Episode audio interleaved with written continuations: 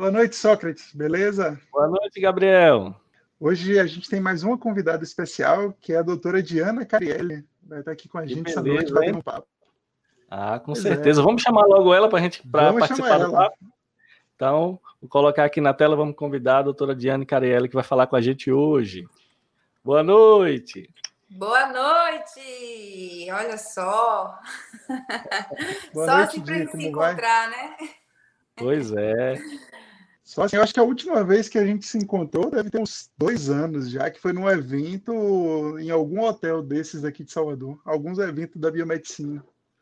É eu acho que Sócrates estava também, né? Estava Dimitri, Sócrates, acho que esse Sócrates estava. É, eu acredito que foi num evento de inauguração do, da sede do Conselho de Biomedicina aqui em Salvador. Aí que a gente teve esse, mas teve pra... outros depois. Eu acho que já teve uns dois depois. Teve o, um que a gente marcou para.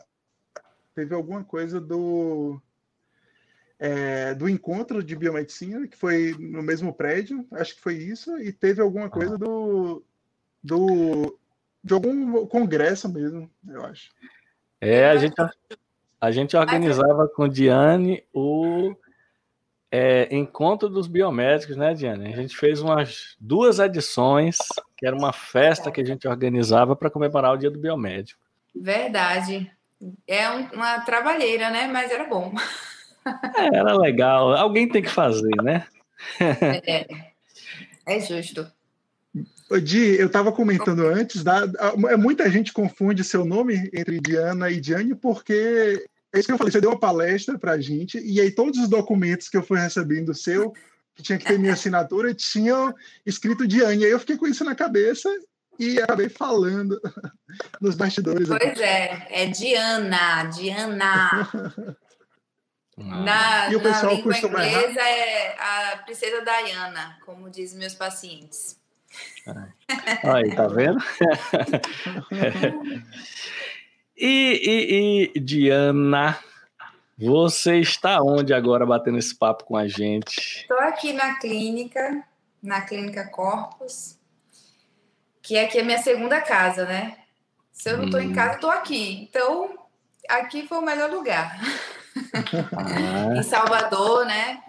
É, a clínica fica em Salvador é, inclusive pertinho, né? De todo mundo aqui, perto do conselho. É bem, bem localizada. Eu não conheço sua clínica, Edi. Eu vou marcar para ir. Pois é, tem que vir aqui tomar um café, um vinho, um champanhe. Fazer um procedimento estético. Fazer o que eu tô precisando. A, a, a quarentena coisa, me, né? me quebrou aí. Então, Mas tá jovem ainda. Tá jovem, tá de boa. Então, hoje a gente vai ter uma aula de empreendedorismo, não é isso, Gabriel? Aqui no nosso bate-papo, a gente vai pegar essas dicas aí com Diana, que, como você falou, que está numa clínica. Então, você é funcionária da clínica ou você é proprietária da clínica? Eu eu sou proprietária, sou funcionária, sou a que limpa, sou a que realiza, sou da operação, eu sou da criatividade, da criação, de tudo, né? Quem é empresário tem que ser de tudo, tem que ser multifacetado e multiuso, né? Tem que passar a mão em tudo. Mas é, eu sou responsável técnico e sou também a fundadora, né? A que criou, a que desenvolveu esse projeto Corpus, que tem feito é, um excelente trabalho aqui em Salvador. Eu acho que a gente tem mostrado que a estética não é tão banal e tão medíocre como muitos profissionais fazem por aí, né? Não só biomédicos que trabalham nessa, nessa área, tem outros, outras classes também. Mas eu, eu costumo dizer que existem muitos picaretas na estética. E a gente já evoluiu para isso, a gente já evoluiu. Hoje não é só estética. É, era como a saúde mental antigamente não valia nada, né? Ah, o que é depressão? Não sei. Ah, besteira. Então a gente evoluiu muito nesse aspecto. E hoje a gente nem fala mais estética, a gente fala saúde estética. Saúde que interfere numa série de coisas aí que são super pertinentes. Eu sabe que eu me lembro quando você fundou a clínica, de, deve ter, tem, já tem dois, dois, três anos, mais ou menos, eu me lembro três que você. É, três anos eu me lembro. Eu me lembro na época. É, precisa de uma coragem muito grande. E, olha, e... olha, vocês não têm noção. Esse dia eu estava conversando com um amigo, eu falei assim, meu Deus, eu sou louca. É, eu acho que coragem e loucura, né? Mais ou eu menos. Sou muito louca. de cada coisa. Meu Deus, como é que abre uma clínica? Porque eu não, não fiz administração, eu não sei nada, não sabia, né? Que agora, é. como diz o povo do interior, naturalmente eu já aprendi. Mas eu não sabia nada. Eu não vim de família que tem uma herança de, de empresas, que sabe mexer. Não, foi tudo intuitivo. E você começar um, uma empresa sem nenhum capital, sabe? Doando o seu serviço, o seu coração, o seu sangue, seu suor ali para poder comprar uma é. coisa, fazer outra e a coisa desenvolver. E graças a Deus desenvolveu muito rápido, muito mais do que eu esperava. Mas muito mais mesmo, assim, é tão que eu fico com medo às vezes, né? Porque quanto mais quanto mais você cresce, mais responsabilidades você tem. E eu sou extremamente responsável com, com as pessoas que eu atendo, com os meus funcionários, com as pessoas que prestam serviços, com os meus fornecedores. Então é muita responsabilidade, é muita coisa, mas eu estou muito feliz, estou muito feliz mesmo. É importante você falar um pouco disso com a gente aqui nesse bate-papo descontraído, porque é o seguinte: ah, muitas pessoas que estão fazendo curso da área de saúde querem fazer a área de estética, porque é uma possibilidade de você ser autônomo, né? Ter a sua própria empresa. Uma possibilidade, uma das possibilidades dos estudantes da área da saúde quando se formam. Só que tem uma parte por trás de criar uma empresa que é uma, uma, uma coisa que a gente não sabe e nunca foi preparado, né? É, eu diria que existem pessoas com perfis, né? Existem aquelas pessoas que têm um perfil de empreender e de assumir os riscos de ter coragem, de jo se jogar para o pro projeto e fazer acontecer. Então, tem pessoas que têm perfil para isso? Tem. Vai ser doloroso, vai ser árduo, mas aos pouquinhos essa pessoa vai crescendo, vai amadurecendo, vai criando ali, vai colhendo alguma coisa que já plantou lá atrás. Mas existem pessoas que não, que realmente não, não pertence a esse grupo, não tem esse perfil, e aí vem a frustração, né? É, de você não estar preparado, porque a, apesar da pessoa não ter o perfil, isso pode ser construído, né? Pode ser, é, é, essas habilidades podem ser desenvolvidas. Mas para quem já tem habilidade, né? Fica mais fácil. Sair né? melhor dessas situações é, complicadas, eu diria que fica um pouquinho mais leve, né? De lidar. E Acho... não é fácil. Ser autônomo é. Não, eu nem sei. É uma sensação que, assim, é muita insegurança o tempo todo, né? É muita insegurança o tempo todo e você tem que saber lidar muito bem com isso, porque senão você pira o cabeção. É. é eu imagino que. Não, é, é, por aí, provavelmente é o mesmo comentário, porque eu imagino que seja essa, querendo ou não, um pouco de insegurança, mas mostra muita coragem, né? E ainda mais no, no assim, o contexto, eu mesmo sou medroso. Né? Eu não sei se eu teria coragem de, de primeiro, né, do ponto de vista de investimento, né? Segundo, de por não conhecer, né? Por desconhecer, eu acho que eu sou, eu ia querer estudar para caramba antes de ter coragem né? de de partir. E às vezes então, não dá, às vezes você tem que ir na coragem mesmo, né? Eu acho que se você começa a ver a realidade, vai ver a estatística do, da, das empresas, do que abre, do que fecha, aí você começa a ficar com medo e tal. Mas eu acho que esse, isso daí é uma característica muito importante de sua, que é essa coisa de não só a capacidade de adaptação, mas de, de ter coragem de investir, de, de, de partir para novos caminhos. Super Na verdade, é, eu investi a minha vida. A verdade foi essa, eu investi a minha vida, eu não investi dinheiro, porque eu não tinha. eu investi a minha vida, a minha, a minha força de vontade, a minha saúde, é, a minha, é, o meu conhecimento, o conhecimento que eu tinha e a vontade de fazer algo diferente e não só diferente, mas único, né? Especial. Eu tive muita, eu tinha muita vontade disso e eu via esse potencial em mim. Quando eu elaborei o projeto da Corpus, eu sou, eu sou, é, eu, eu gosto de fazer alguns projetos, né? Porque eu fui criada nesse meio de projetar, né? Minha mãe é pedagoga, enfim. Então, eu já tenho um, um, mecanismo de fazer projetos e eu me dou muito bem com isso. E eu comecei a projetar a clínica. Eu fiz o projeto da clínica em uma semana, de cabo a rabo, coisas que eu nunca vi na vida. Mas isso é tipo arquiteto, essas coisas, ou você fazendo tudo mesmo? Bom, eu comecei primeiro pensando o que, o, como eu queria ver a clínica. Se eu fosse um cliente, o que, que eu queria ver? O que, o que, que eu gostaria de ter de uma clínica, né? É, é, resultado, é um bom atendimento, é um ambiente agradável. Tudo isso é, partiu de dentro de mim, né? Do meu coração. É tanto que hoje a clínica ela tem a minha cara. Todos os meus amigos que me conhecem, que chega hoje no meu consultório, falam assim: você está aqui. Você está aqui, porque isso aqui é sua cara, né? É, e eu mesma aqui decorei várias coisas sozinha, assim, sabe? Eu gosto de mexer com essas coisas. Eu desenhei algumas coisas também na arquitetura. É, e isso demonstra muito a minha, o meu carinho, né? Pelo que eu faço e pelo que eu desenvolvo aí, por aí. Mas quando eu comecei, o meu foco é, era assim: vamos entender o que é uma organização, uma instituição, né? Privada. Aí eu fui estudar o que era. Aí comecei, eu fiz um projeto de 50 laudas para realizar a abertura da clínica. Aí eu fiz todo o projeto com cronograma, aquelas coisas que a gente aprende mesmo na metodologia hum.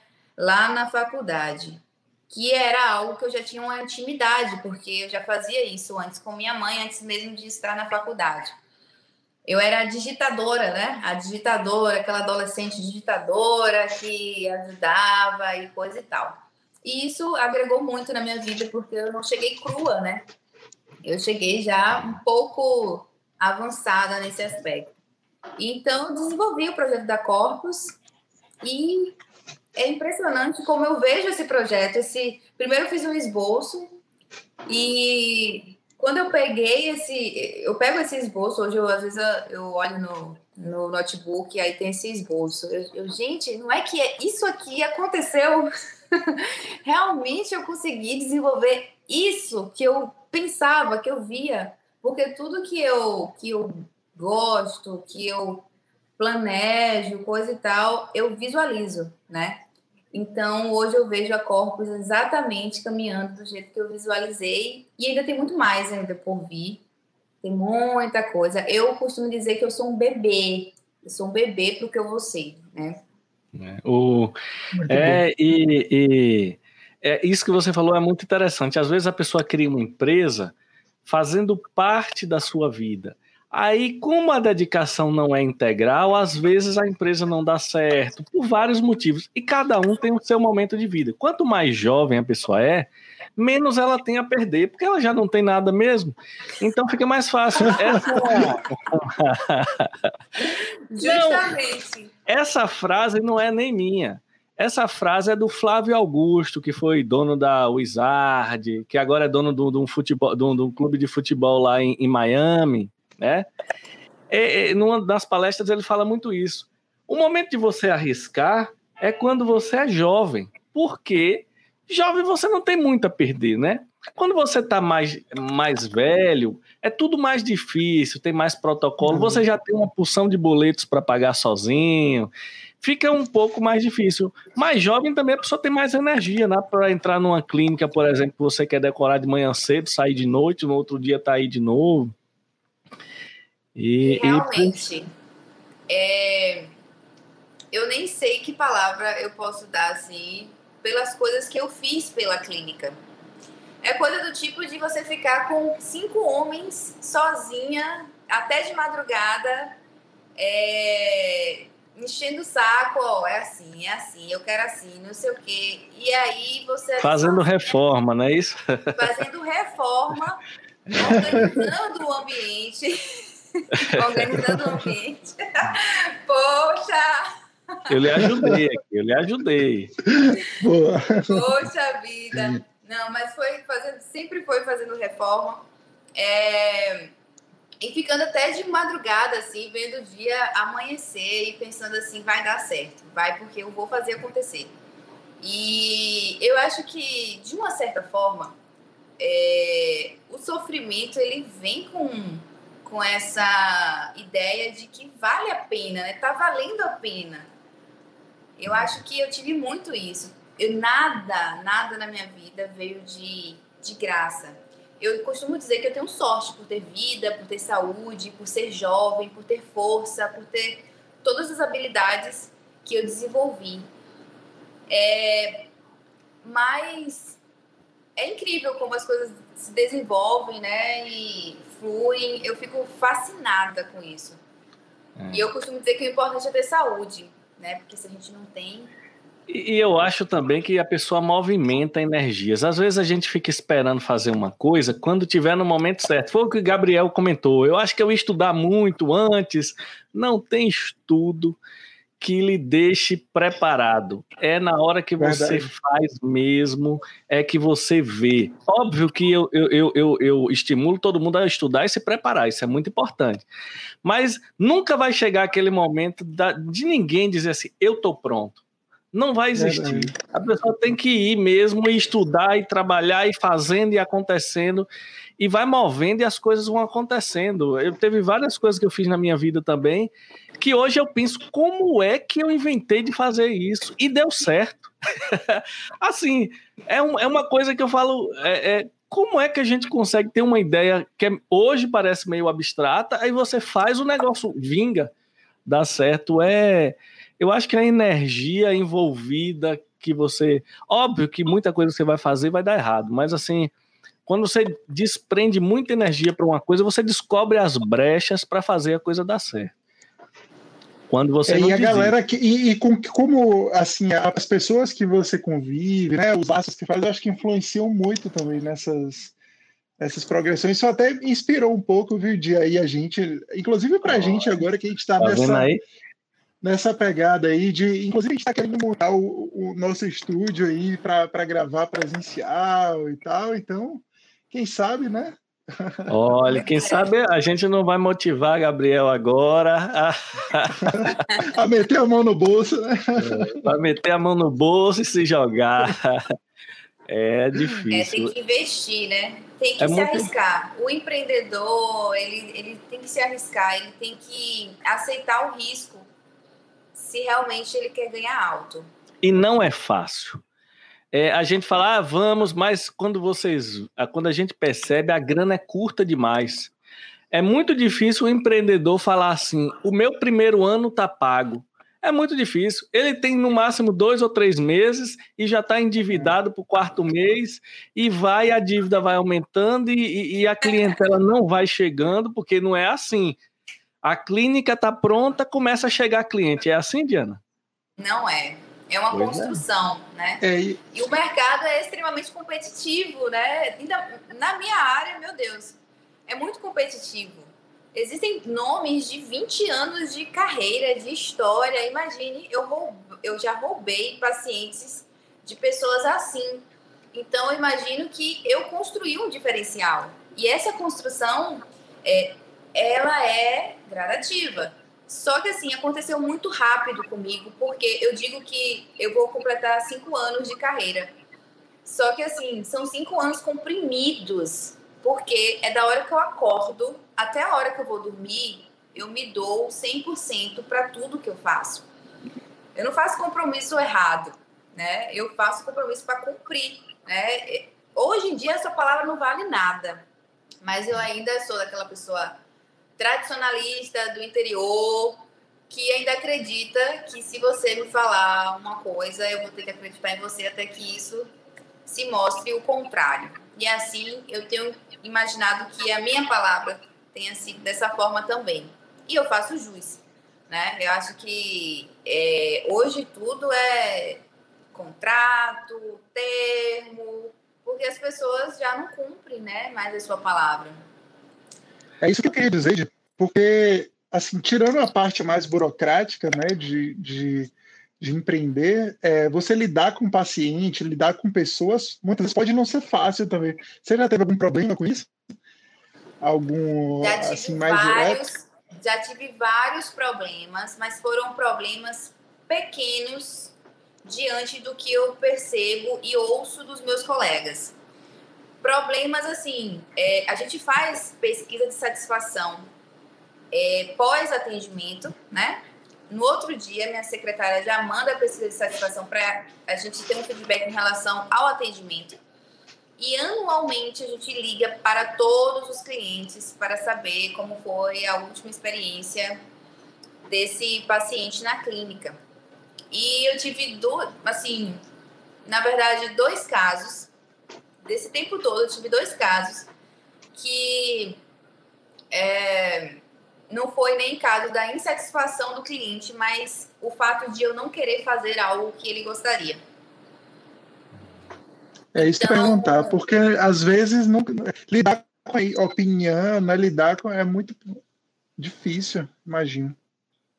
É muito difícil, porque eu costumo dizer que, é, por exemplo, eu não sou uma dentista, né? Que faz harmonização, que trabalha ali para poder deixar os textos bonitos e coisa e tal, harmônico. Eu faço isso, ok. Eu tenho técnica para fazer isso. Isso é o mínimo que eu posso fazer.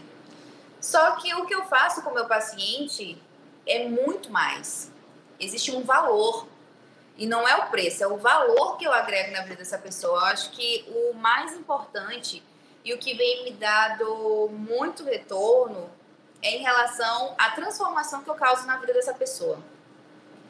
É transformação mesmo, é você ver a pessoa entrando de uma forma dentro da clínica e no, no próximo dia que ela vir, ela já vem com já toda arrumada, já vem autoestima, né, uma coisa que outra é. coisa a autoestima está envolvida em tudo, está envolvida nos relacionamentos, é, é, nos relacionamentos é, conjuga conjugais, relacionamento de trabalho, filho, enfim, em tudo. Você, autoestima te deixa seguro, certo? Então, é isso que eu entrego. Não é só um procedimento estético, até porque eu falo. Eu passo uma série de indicações para esse paciente, às vezes não tem condições de fazer, mas a minha sementinha foi jogada ali. É tanto que eu sempre converso com a minha secretária que a gente tem assim um nível de conversão muito grande. O paciente que faz um agendamento comigo é muito raro ele não fazer o procedimento. Às vezes ele não faz, é, digamos assim, 10% não faz, porque ele não tem um recurso suficiente para fazer. E ele sabe que é caro tudo que eu já passei ali para ele. E se ele fizer a metade, eu já deixei é, bem claro que não é, é o procedimento comprado pela metade, resultado entregue pela metade. Eu sou muito clara em relação a isso. E eu, e eu ouço todos os dias, todos os dias. Você é muito honesta com o que você faz. Você não promete nada. Você não me promete nada, você não quer que eu faça coisas que eu não quero, né? Você sempre ouve minha opinião. E é para mim assim é o feeling do negócio. Sabe? Eu tenho um, um negócio, uma coisa muito espirituosa, que aí eu acho que seria ó, uma pauta bem longa para a gente conversar. É muita espiritualidade, meu filho. Aqui é a gente pode entrar nisso também, né? Essa, eu não sei se Sócrates né? é religioso ou, ou, ou tem algum tipo de. Não, eu, eu, eu, eu gosto de aprender, né? Quando eu converso com pessoas, um eu quero ouvir né? o que as pessoas têm a dizer, porque eu acredito muito na conversa, sabe, sabe, Gabriel? Acredito muito na conversa. eu acho que. Muito, né, na conversa. É, e tipo assim, eu, eu não sou adepto daquele negócio da minha opinião, ela é fixa e não muda. A minha opinião, ela muda, depende, ou ela se molda, ou ela se adequa, ou pelo menos ela amolece. É, eu, eu acredito é. muito na conversa, eu acho que é, pessoas com vidas diferentes, elas precisam conversar para todo mundo aprender, né? Eu acho é. que foi um, um, pouco daquilo que a gente conversou na, no nosso podcast com o Cleiton, que estava lá quando ele disse que foi trabalhar em, lá, no, lá nos Estados Unidos, na Califórnia, né? Que ele foi num ambiente totalmente diferente e ele conheceu pessoas maravilhosas. E eu, eu acredito muito na conversa, mesmo. Assim, religião e espiritualidade também é uma coisa que eu gosto muito de ouvir as pessoas falar, mesmo que eu não acredite no que elas vão dizer, mas eu, eu, eu sou curioso, eu sou, vamos dizer que eu tenho interesse pela história, pela história por trás. É, acho que a gente é bem parecido nesse sentido. Então ah. somos três. Eu gosto mas, olha, de ouvir muito. Eu então, gosto de ouvir gente... muito. Eu costumo dizer que a nossa. É, eu costumo falar isso muito em cursos, né? Que a nossa carreira ela é como uma bagagem, né? A gente chega com uma mala vazia e, todos os dias, todos os dias, a gente consegue colocar alguma coisa dentro dessa mala. E quando a gente chega nesse evento, nesse encontro, nessa viagem, a gente vai ter ali uma mala repleta de coisinhas, essa mala cheia de coisas, que vai ser diferente da, da de Sócrates, né, do Gabriel. E aí a gente vai trocando ali as figurinhas Trocando as e fica peças. todo mundo em casa. É, é, bem interessante, assim, é, esse ponto de vista, porque a gente aprende muito quando a gente se, a, se abre, né, para alguém. Como eu tô partilhando aqui um pouco da minha experiência com vocês e com todo mundo que vai assistir esse vídeo. É, a gente ganha muito, né? A experiência é excepcional. Para vocês entenderem como eu acredito tanto nisso, que a minha mãe está fazendo agora um curso de gastronomia. Aí eu falei com ela: você tem que viajar o mundo. Porque não é igual você estar numa universidade fazendo gastronomia é totalmente diferente você viajar para a Itália e comer um, Lá. um, um fettuccine, né? Com um molho ali, é, que é feito ali no fundo do, da casa. É totalmente diferente. É uma experiência, é uma experiência que, nossa, e é transformador, é absurdo. É, com certeza. Imagina, gente e agrega. Mas a gente vai falar um pouco mais disso um pouquinho na frente, que é para o pessoal que está assistindo aqui o podcast Ficar e curioso. quer ouvir mais um pouco dessas questões espirituais que são extremamente importantes. A gente fala um pouquinho na frente para o pessoal continuar assistindo aqui nosso podcast. É verdade. É. Mas assim, deixa eu te fazer uma pergunta é, é, já que você, você já falou né, que tem uma clínica de, de estética, de saúde estética, né? Já vou até corrigir, que é um termo que eu não, não, não utilizo. E eu sou totalmente leigo. Então eu acho que eu vou fazer aqui umas duas perguntas para você, que todo mundo que pode cair de paraquedas nesse podcast pode perguntar. Pode ter essa mesma dúvida que eu tenho, e eu me coloco na posição de totalmente leigo. Eu não sei nada do que acontece numa clínica de saúde estética. Então, eu queria lhe perguntar algumas coisas. Por exemplo, como é que o cliente vai lá? Não necessariamente da sua exclusivamente. Eu estou pensando no, no é de forma geral. O cliente sabe o que ele quer ou ele não sabe. A pessoa chega lá dizendo assim: eu, eu queria ver se eu melhorava alguma coisa. Queria ou ficar bonito. Sabe o que, é que tá ruim. Como é? Porque eu acho que muita gente também não vai para essas clínicas por não conhecer alguém próximo para dizer, vá, que é assim. Então, eu, eu acho que existe um pouco.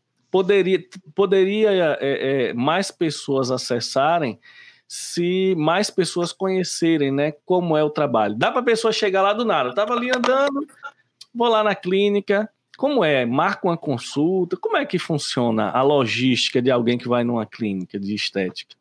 Então, essa pessoa, ela tá com alguma insatisfação, né? Ninguém vai hum. para uma clínica de estética porque tá satisfeito. Ela tá insatisfeita com alguma coisa, seja com uma manchinha mínima que ela acha ser absurda, ela tá insatisfeita. Então, ela vai buscar referências, indicações, então ela busca uma clínica de estética. E ela busca porque ela está insatisfeita. Com alguma coisa. Eu, isso, exatamente.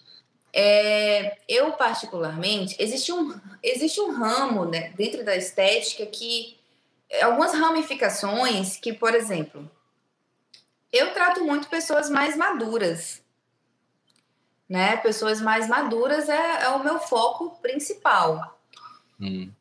Primeiramente, porque essas pessoas, não sei, eu atraio essas pessoas. Eu acho que a minha forma de marketing também atrai, é uma forma de marketing mais sutil, né? Não é tão agressiva assim, até porque eu estou lidando com saúde. É, eu não gosto de garantir nada e muitas pessoas gostam de querer garantia e organismo não se tem como dar garantia, né? Então eu trabalho de uma forma muito mais lúdica, muito mais explicativa, e isso atrai pessoas com um potencial diferente. E são pessoas mais maduras, né? Que têm a prioridade à saúde dela, em primeiro lugar. É, e essas pessoas sempre estão se cuidando, né? É, o fato é que os procedimentos estéticos ficaram muito acessíveis e muito é, fácil de, de ser realizado.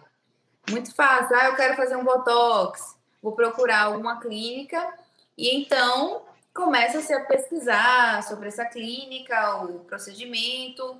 Só que eu tenho muita indicação dos meus próprios pacientes. Hoje, 50% dos meus novos pacientes são indicação. E 50%, né, é advindo de outras mídias, de outras coisas, assim, que são várias e aleatórias. Então, assim, é, eu capricho muito no meu paciente, porque ele é o meu portfólio. Ele é o meu portfólio. Mas respondendo efetivamente a sua pergunta, é, quando alguém vem para uma clínica de estética, qualquer que seja, ela vem com a insatisfação. Ela quer tratar e melhorar algo, ela quer é, devolver a autoestima, né? Ou ainda ela nem sabe o que ela precisa fazer, mas ela, ela sabe que precisa de ajuda. E daí entra o profissional esteta, que tem um potencial completamente diferencial dentro de todos os outros profissionais que existem no mercado. Eu costumo dizer, é, eu, eu diferencio muito os profissionais, né? Porque os meus pacientes sempre vem com a ideia de que eu sou médica. E quando eu falo eu sou biomédica, aí eu falo um pouquinho do meu currículo, né? Eu sou biomédica, formada em patologia, mas também sou especialista em hematologia e hemoterapia. Fiz biomedicina estética, que é uma pós-graduação. Explico tudo para eles e explico o, o lugar de cada profissional, do dentista, do esteta, o, o desculpa, o esteticista, né, que é que participa da estética convencional, que é extremamente importante, inclusive, é, do dermatologista. Eu explico a função de cada um. Eu não sei se vocês sabem, inclusive. Muito pouco. Valeria a pena você dizer, até porque é, eu eventualmente comento essas coisas e posso estar falando besteira, então. Mas eu, eu sou muito fera nesse aspecto, porque eu costumo dizer que eu não, eu não tenho silicone nem nada, mas eu sou muito peituda, sabe? Eu sou muito peituda, porque a gente sofre uma. Como posso dizer? A gente sofre uma pressão muito grande, né? Do, de outras classes. Então, o profissional que se destaca, principalmente nessa área que é extremamente competitiva, ele vai sofrer, ele vai ser atacado. E eu sou muito peituda, muito peituda mesmo. Geralmente ninguém me ataca assim, não, porque sabe que eu faço um trabalho estruturado. É, eu costumo dizer para os meus pacientes, de uma forma bem lúdica, que a profissão de biomedicina ela é uma profissão de multifacetas, né? Ela está aqui, eu, eu, eu, entendo desde o diagnóstico, entendo bastante da parte é, hematológica, e consigo trazer tudo isso para minha prática clínica dentro do meu trabalho, da minha função de estética. Até porque eu, eu friso muito que é a saúde estética. O que você vê na sua estética é um reflexo do que está acontecendo dentro do seu organismo. Não tem como é, desmembrar isso. É um sintoma. Uma gordura localizada em excesso, aquela, aquela coisa, né? Que incomoda tanto essa pessoa, é um reflexo dos seus hábitos, do que está acontecendo dentro do organismo. Então, para entender tudo isso e não danificar esse organismo, não incentivar algo negativo, né? Isso quer dizer para mim que é um sintoma. É um sintoma. É, quantas pessoas têm é, doenças camufladas aí, né? Que vários exames laboratoriais que não constam, né? Que são aquelas doenças que têm indicadores subclínicos de inflamação, por exemplo, a gente pega muito. Inclusive, a gente pode solicitar alguns exames. Óbvio que o, o plano de saúde, o convênio, ele não cobre, mas você pode. É, eu, tenho, eu tenho essa autonomia, sempre fiz isso, e não há uma lei que diga que você não pode solicitar um exame. Vai fazer particular, ok. Você já tem mais informações uhum. sobre esse paciente você está sendo um excelente profissional, né? Em relação a isso. É... E, assim, na nossa prática de biomédico esteta, a gente não tem só essa parte da técnica, né? A gente tem que avançar um pouco mais, porque a gente trata as emoções dessa pessoa. A insatisfação, ela advém de alguma coisa que não está legal. E isso, isso traz muito peso nos nossos relacionamentos. E às vezes a gente tem que chegar nisso aí para mostrar para o paciente. Por quê? Porque a gente faz um excelente trabalho, ele continua dizendo que não está gostando. Hum. Porque o fundo disso é emocional, ele não, ele não está se sentindo bem. Alguém, não alguém ainda não falou para ele que ele está bonito ou que ele está né, pleno, radiante. E isso se trata da autoestima, da, da segurança de, de, de ser uma pessoa é, que, que se cuida, que se ama. Aí vem o autocuidado. É uma série de coisas que a gente precisa entender. E além disso, eu costumo dizer que a gente precisa entender muito de artes. O esteta, ele é um artista. Ele é um artista emocional e é um artista mesmo estrutural. Porque, gente, eu já fiz vários cursos, inclusive fora do país. E nada, nenhum curso, é como o Sócrates acabou de falar, a gente não está preparado. Não existe essa, Esse essa momento, frase, né? eu estou preparada. Não existe estabilidade, né? É a mesma coisa, não existe estabilidade. É... A gente não, não, Uma coisa é você ver, uma coisa é você fazer, outra coisa é você fazer em 100 pessoas diferentes trazendo histórias e sentimentos diferentes, sabe? É, é, é, muito feeling, é você entender, é você se sensibilizar. Eu acho que o potencial do biomédico é justamente isso, a gente é sensibilizado. Né? A gente tem essa carga dentro da nossa graduação de humanização. Então, isso vale muito. Então, o biomédico ele traz tudo isso. Diferentemente de um dentista que trabalha mas a parte estrutural, eles são fera na parte estrutural. Eles, a base da graduação deles é a anatomia, anatomia facial, né? Eu costumo dizer outra coisa. Dermatologista, olha na grade do dermatologista. Será que tem lá aplicação de botox? Não tem, gente. Não tem. O que tem lá é, é estudo de doenças dermatológicas. Aí a gente pode a gente pode dizer o que, ó, você tá aqui com uma alteração que o dermatologista precisa olhar. Você precisa fazer uma consulta com o dermatologista. Quantas vezes eu já indiquei? Inclusive tenho amigos, viu? Dermatologistas, é, cirurgião plástico. A gente trabalha muito com a expectativa. Então, se você não pode é, entregar nem que saiba 50% dessa expectativa para o seu cliente, para o seu paciente, encaminhe ele para a pessoa certa. Porque ele vai ver que você é extremamente honesto em relação ao seu trabalho e ele vai continuar com você fazendo outras coisas. Então, assim, é muita coisa que eu poderia falar aqui, muita coisa, muita coisa, muita coisa, muita coisa. E eu vou ficar aqui falando sozinha, mas por favor. Não, eu, eu, tava, eu tava vendo aqui, tava gostando da, da, sua explicação e, e tava criando algumas coisas que vinham na cabeça pensando nisso. E aí, uma das últimas coisas que você falou, e aí era mais uma curiosidade minha, você falou, por exemplo, do cirurgião plástico. É, tem coisa que você vê a pessoa fazer com um cirurgião plástico que você fala, ah, não, tem algum procedimento que faria o mesmo efeito?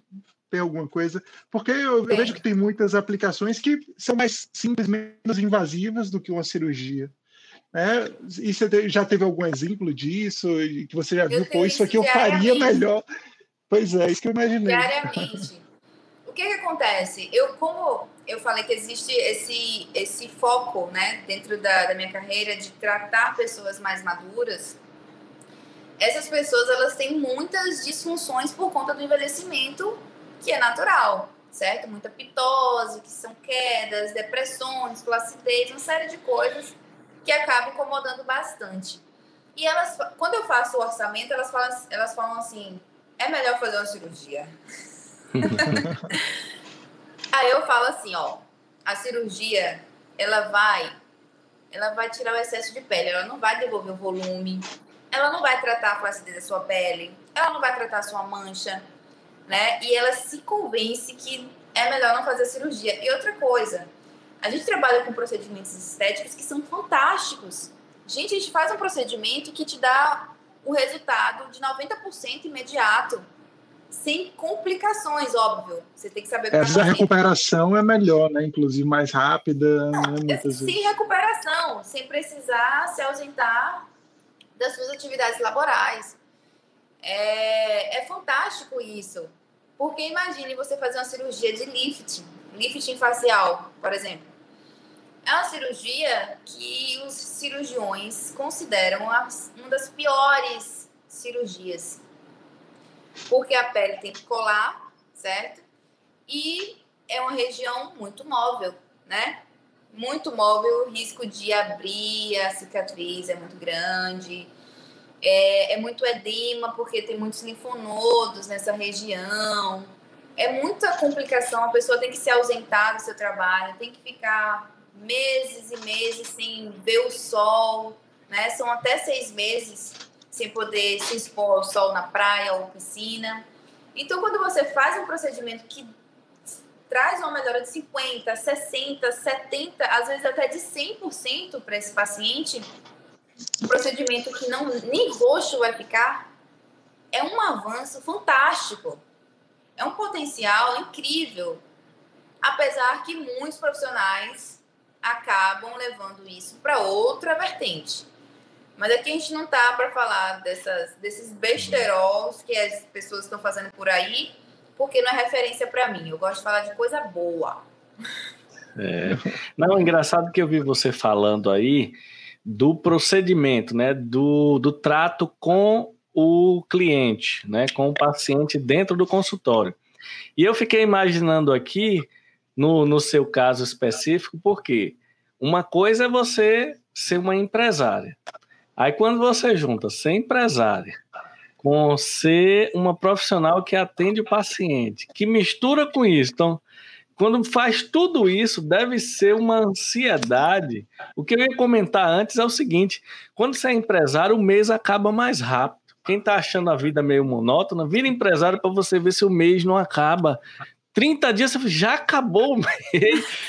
E aqui mesmo no Brasil, aqui na Bahia, por exemplo, toda hora tem um feriado, não sei o quê, e não sei o quê.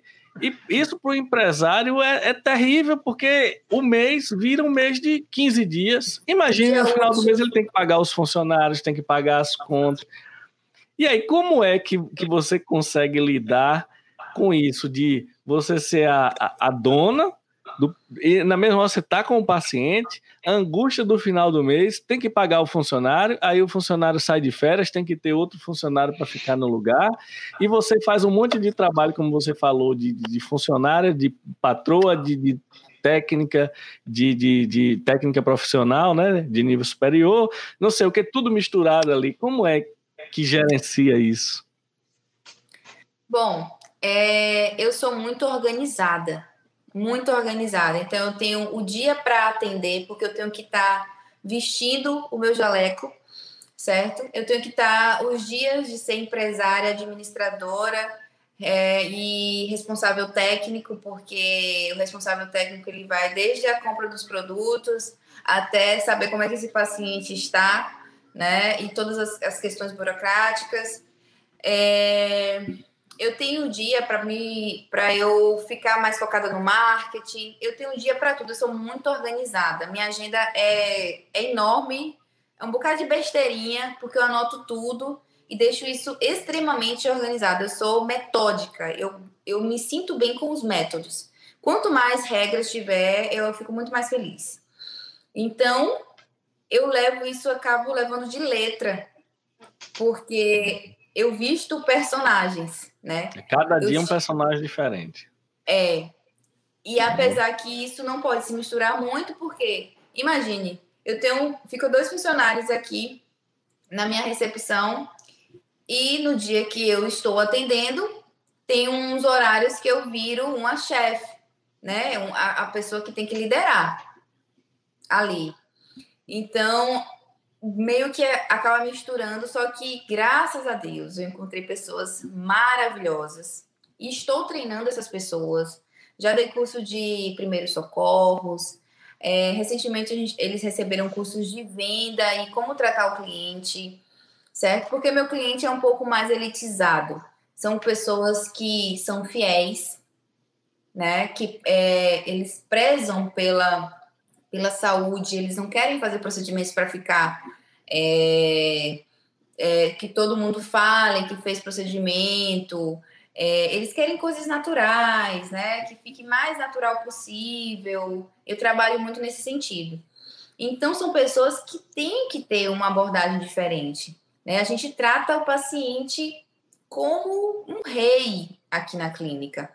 E eu exijo isso muito. E o legal, em contrapartida, existe essa parte de ter que administrar esse sentimento é, na hora dos atendimentos, no dia a dia. Mas o legal é que eu consigo acompanhar que o meu funcionário esteja atendendo o meu cliente da forma como eu gostaria. Tem esse ponto positivo. E eu tenho uma liderança muito tranquila.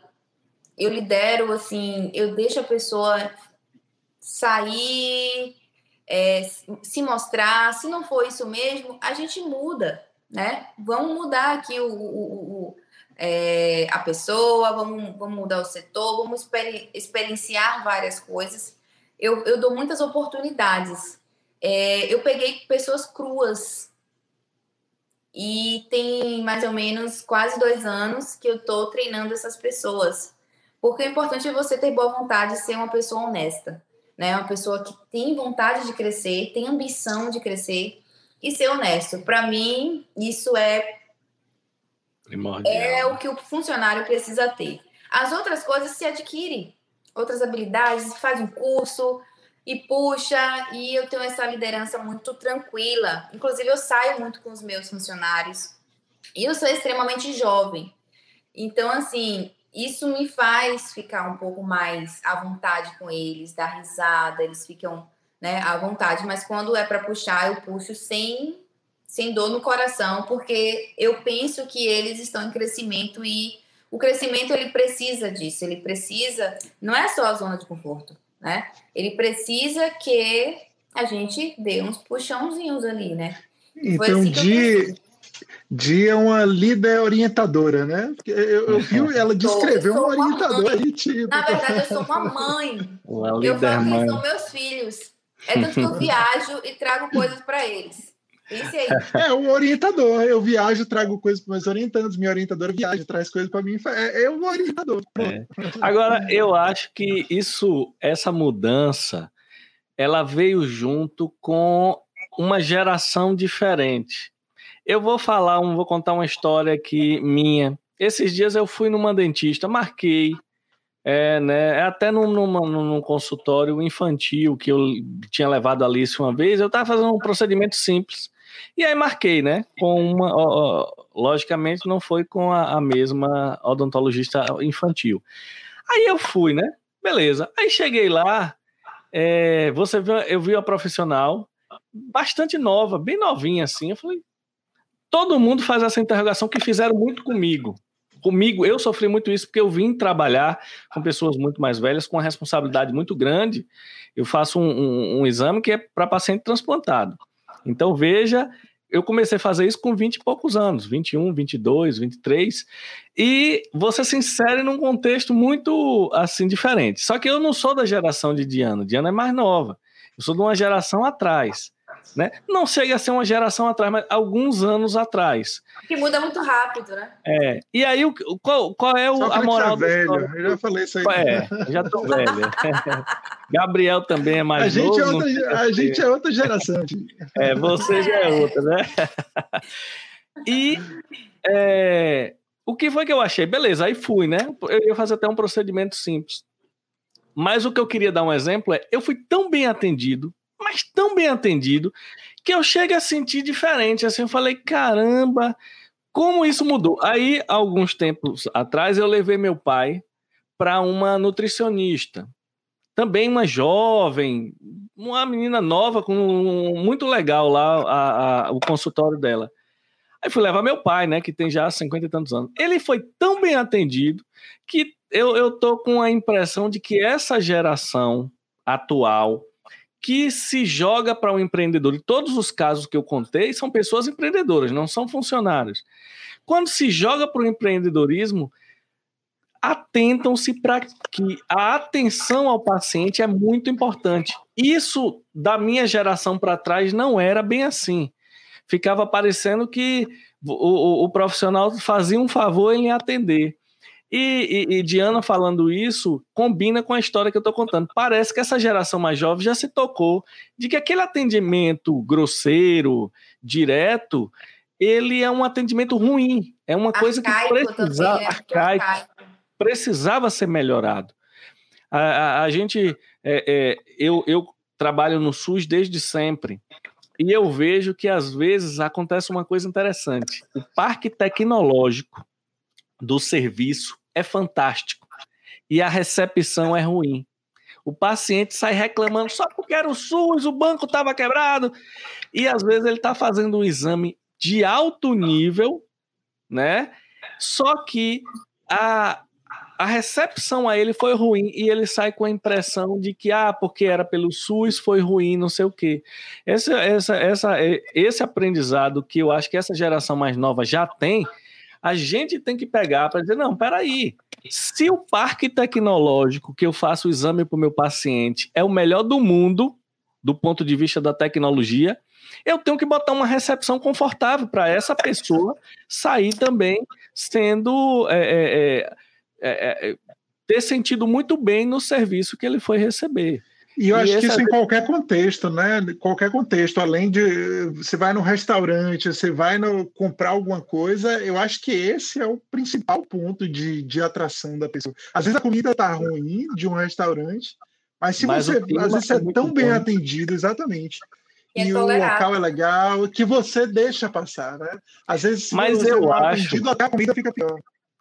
É isso, e eu acho que essa preocupação de uma geração anterior não era tão grande assim. Às vezes o local era muito bonito, mas o atendimento não era bom. E eu acho que até com a difusão de cursos, de treinamento, a facilidade de você fazer um treinamento, um curso, você quiser estudar na França, você estuda online. Né? Se você quiser estudar nos Estados Unidos, hoje você estuda online. Eu acho que isso facilitou a essa convergência de informação e com relação ao cuidado, é uma coisa muito importante. Você ganha um cliente e você ganha um, um marqueteiro, né? Verdade, porque ele saiu dali, você, ele, a primeira coisa que ele vai falar é isso, pô, fui bem atendido, vá nessa pessoa, vá. Então é, realmente, é muito legal.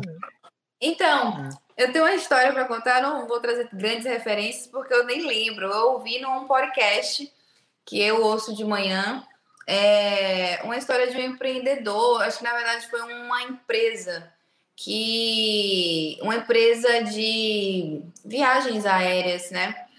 É, eles no Natal, eu acho que foi no Canadá, na verdade. é, no Natal eles fizeram um, um formulário perguntando que essas pessoas que estavam ali viajando, né, ali no aeroporto, gostariam de ganhar. E aí, quando essa pessoa chegava no seu destino, tava lá o que eu, queria uma televisão, aí chegava lá para a pessoa. E assim, e essa, esse tipo de campanha ganhou é, vários prêmios assim e virou referência. E o tanto que eles venderam depois disso, né? Por, por conta da preocupação de ouvir e entender o que satisfaz realmente o cliente. Que não é só uma frase. A nossa satisfação é a sua satisfação, né? Que não seja só isso, mas que seja uma experiência satisfatória. É, pois é, com certeza. E quando você está extremamente estressada, cansada, e aí como é que faz? Então, é, eu amo muito o que eu faço, porque eu acho que é um dom de, de realmente trazer e transformar, né? Trazer coisas para a vida, trazer coisas legais para vida, para as vidas das, dos meus clientes e transformar, né? Trazer um pouquinho de mim para eles. É o que eu faço. Então, quando eu estou extremamente nervosa, é, já aconteceu, inclusive, eu conversando com o fornecedor e ele dizendo que não faturou e eu precisando muito suprir uma necessidade de um cliente que ia viajar e coisa e tal. E eu, puta da vida, pode falar isso, né? Pode, pode. Pode, não tem censura nenhuma aqui, não. E, e assim, é ótimo. Aí eu tava assim, muito nervosa, eu respiro muito fundo, porque eu, eu faço vários tipos de meditações e coisa e tal. Aí eu respirei fundo e aí nesse dia eu ia atender uma cliente que simplesmente ela falou assim: "Eu vou fazer esse procedimento, eu tô tão nervosa que a última vez que eu senti isso foi quando eu me formei. Ela é enfermeira. Então imagine a responsabilidade que eu tenho, né? É, e a expectativa que essa pessoa está esperando de mim. Então na hora, quando eu olho para o meu paciente, eu esqueço, pode estar tá caindo a casa. Eu esqueço completamente do que está acontecendo e vou olhar dentro e no fundo dos olhos dessa pessoa e vou escutar e vou dar o meu melhor. Eu posso até, eu, não, eu fico às vezes a, o dia todo sem comer. Acontece. Isso e nem não é percebe, né? Isso não é corriqueiro eu fico extremamente nervosa quando eu fico sem comer e sem dormir. Tem dia que acontece que eu pego, emendo tudo, aí tem que atender um cliente. Às vezes o procedimento demora um pouco mais, ele decide fazer uma coisa ali que não estava prevista, e aí você emenda e o paciente já chegou, e aí você toma só um café para poder aguentar, e você tá ali, minha gastrite nervosa, atacada, e você tá ali, ó, é isso mesmo, você é maravilhosa, vou deixar você melhor ainda. E tô ali plena, sabe? Eu acho que mulher tem muito esse feeling de fazer isso acontecer com mais fluidez, né? Porque a gente é muito mais tolerável a esse tipo de, de dor, de coisa. Sim. E... Eu acho que essa, essa resiliência e isso tudo, eu acho que acontece um pouquinho com o professor também, né? Sócrates é. certamente também é possibilidade às vezes de estressado. E depois chega na sala de aula, quando você começa a conversar ali, quando começa a é. falar, parece que esquece, some. E também é, não, essa, isso, isso com certeza. De... No local de trabalho, para gente que escolhe uma, um, um, trabalho que gosta de fazer, como, como Diana falou, quando ela está com o paciente na clínica dela, que é a casa dela, né? E, e, quando eu entro na sala de aula, eu também esqueço o estresse, aí eu conto logo uma piada, uma bobagem, e a gente dá risada e vai. Mas eu não é, mas eu não perguntei, não foi com paciente, não. Eu quero saber, é sem paciente. Quando termina o final do mês, você está super estressado, que aí, de repente, até a gente puxa aquele assunto que deixou para trás, que o pessoal ficou esperando para assistir a live. E aí, quando você está extremamente estressado, não estou falando com paciente, sozinha. Com os boletos. Foi embora, com os boletos na mão. Cansado então, e estressado. E aí, como é que faz? Então, é... eu sou muito otimista. Então, eu processo tudo o que aconteceu no dia. Eu processo tudo, extremamente, exatamente tudo que aconteceu no dia. Eu dou uma respirada. Eu fico muito nervosa do, do ponto de vista que às vezes eu não quero conversar com ninguém porque eu estou ali pensando estrategicamente o que eu preciso fazer para poder suprir aquela demanda do final do mês, seja o que for. Então, eu fico muito concentrada. Eu não sou de perder o show, eu não sou o tipo de pessoa que, que chora, que. É muito difícil. Eu choro assim, vendo um cachorro na rua, mas intenções, eu, eu sou muito forte. Eu sou muito de é. calma. Vamos. Tem, tem um jeito, tem um jeito. Vamos resolver aqui agora. Respira fundo. É tanto que minha, minha irmã, meu pai tem uma filha, né? Que é minha irmã, de seis anos. Aí ela estava aqui na clínica semana, essa semana passada. E é uma energia, Jesus, absurda. Aí eu. E aqui é uma paz, né? Porque eu atendo por horário agendado. Então, vai chegando os pacientes, não tem muvuca. Então, ela, para lá e para cá, eu. Vem cá, vou te ensinar uma coisa, ó. Respira. Joga. E ela ficou assim. Ela ficou assim. Mas ajuda. É sério que ajuda. Então, assim, eu, eu tento ser muito positiva, eu tento buscar as minhas essências. É, os meus avós são pessoas extremamente pobres. Pobres que é, até um tempo atrás não tinha nem um banheiro dentro de casa. Sócrates sabe, acho que um pouco assim. Então, eu sempre penso neles, sabe? Que eu tenho que ser forte para isso. Hum. É, mas é, deve ser complicado, né? É, e, e, eu esqueci de falar, porque eu falei clientes, funcionários, contas, e eu esqueci de falar redes sociais, porque ainda é ainda uma demanda mais. eu tenho uma intimidade muito grande com os meus seguidores. Assim, são pessoas que me acompanham há muito tempo e muitas dessas pessoas se tornaram meus pacientes. É tanto que, assim, é, a maioria é, são mulheres, né? São hum. mulheres, incrível, que me admiram. Eu ouço coisas do tipo: se eu fosse mais jovem, eu queria ser igual a você. Eu vi você não sei aonde, e, sai, você é muito corajosa, e não sei o quê. Aí, quando elas sabem a minha idade, elas ficam muito mais abismadas. Eu tenho 25 anos.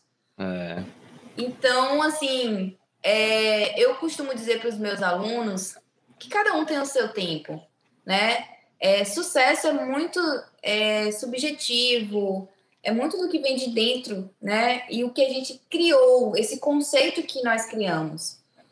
Então, eu, eu me considero uma pessoa com sucesso porque eu sou feliz. Não é porque, é, sei lá, tá crescendo na carreira, sou uma pessoa jovem, isso e aquilo, não. É porque eu sou feliz, eu tenho vida, eu sou grata, sabe? Então, eu acho que eu tenho muito sucesso por conta disso. E cada um tem o seu tempo, o seu brilho, né? E se a gente busca muito isso, se a gente quer, porque todo mundo quer. O fato é, eu quero, eu quero, eu quero uma BMW, eu quero viajar para Tailândia, para as Maldivas. Eu quero, mas você está disposto. Eu quero tudo isso. É, então, quer tomar um vinho de 20 anos, a garrafa custa 20 reais. mas será que está disposto para percorrer o caminho até chegar nesse objetivo? Porque não é fácil. É uma disciplina, é foco, é força, é você é. abstrair, é você ser resiliente, é você sair da caixinha e pensar além. É você perder noite de sono, é você não falar com sua família. Gente, é muita coisa. Não é uma matemática. Não é um Isso. mais um é dois. Isso que eu ia falar. Você tem que. Você se abstém de muita coisa, né? Exatamente.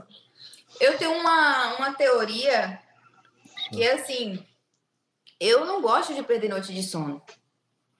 É tanto que eu fico extremamente nervosa quando eu perco. Não é só aquela nervosismo mesmo, sistema nervoso central, certo? Que dá, mas o nervosismo mesmo emocional de pensar que eu tô perdendo a noite de sono e que eu vou perder meu rendimento. Eu não gosto de sair para perder meu, meu, minha noite de sono eu tenho que ter uma, eu tenho uma rotina muito cuidadosa com o meu corpo, com o meu espírito, sabe, com o que eu acredito, os meus rituais, com minha pele, com minha beleza, né? Eu tenho muito cuidado com isso e eu é, tenho um carinho, né? É como você ter coisas na vida que você nunca teve e você ter aquele carinho, sabe, de calma, não pegue assim, pelo amor de Deus. Eu tenho muito carinho por tudo que eu tenho. Um fio de cabelo que eu tenho, eu tenho um calma, não é assim. Não se trata assim esse cabelo. Eu tenho, eu tenho essa fissura, gente. É, é, eu não sei como, como eu posso expressar isso, mas eu acho que é uma fissura mesmo. Pela vida, pelas coisas. E eu transmito muito isso, né? Porque eu vivo verdades. É, redes sociais, por exemplo, você mencionou, Sócrates, que é uma coisa muito delicada, né? É muito delicada. É, eu, eu já sofro coisas que é do tipo: mulher não pode é, ter dinheiro, não pode é, ter uma vida é, razoável, porque se ela tem, é por conta de alguma outra pessoa, né? É por conta dos pais, é por conta que casou com alguém, e eu venho de uma estrutura né, é, social é, que acredita muito nisso. Que acredita que se você obteve sucesso na vida é porque você, principalmente mulher, é que você é, teve esse empurrãozinho, digamos assim. É, e a gente já sofre. Mulher bonita não pode, não pode ser inteligente, né? Porque é muita coisa para uma pessoa só.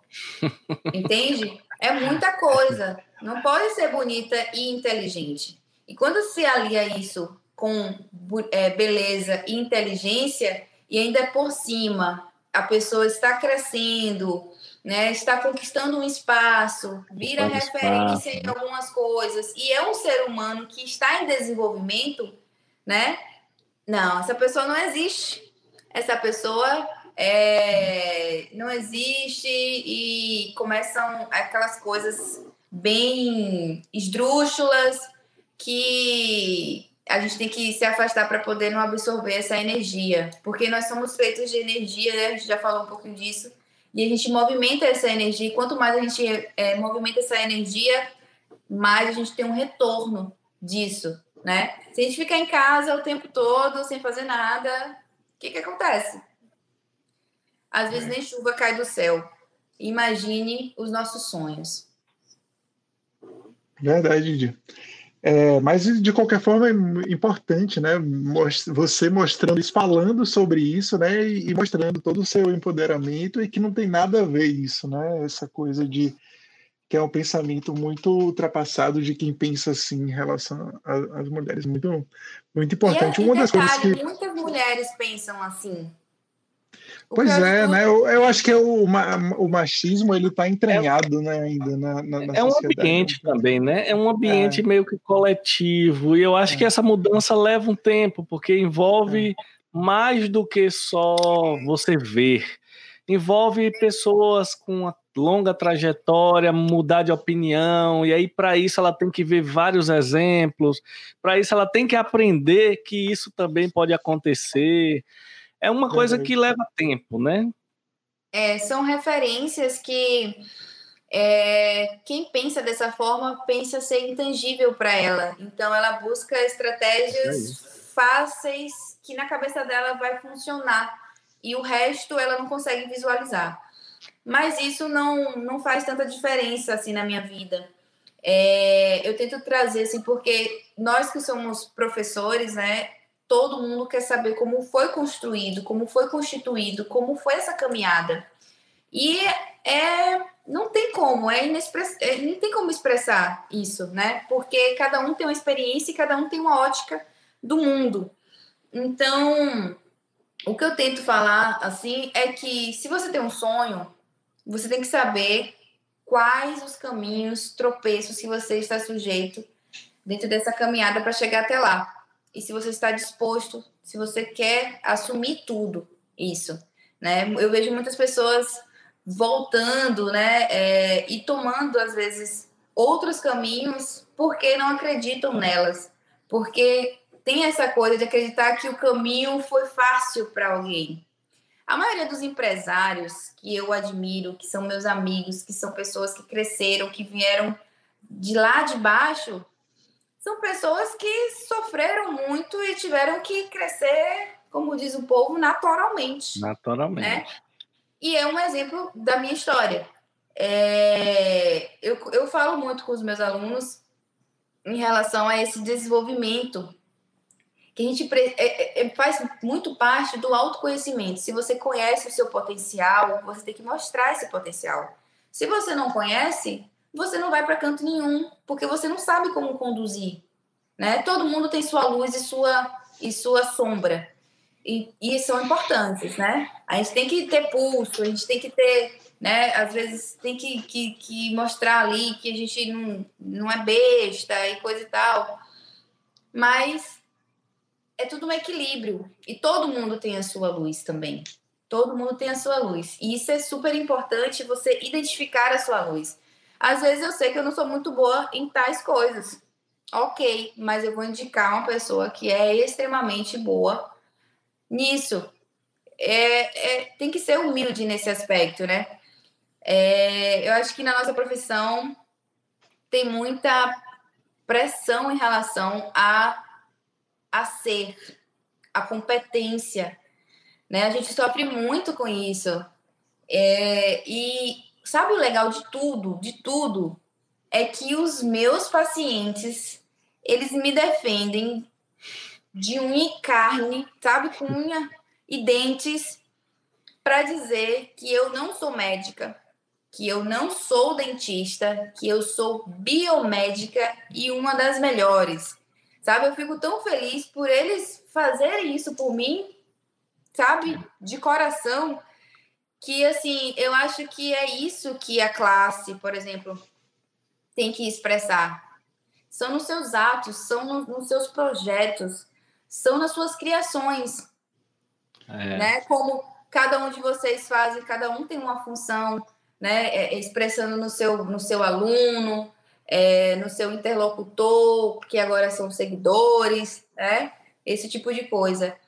É, eu, eu, sou muito fofa do aspecto de, de, de, fofura mesmo, de acreditar que as pessoas podem ser é, melhores, né?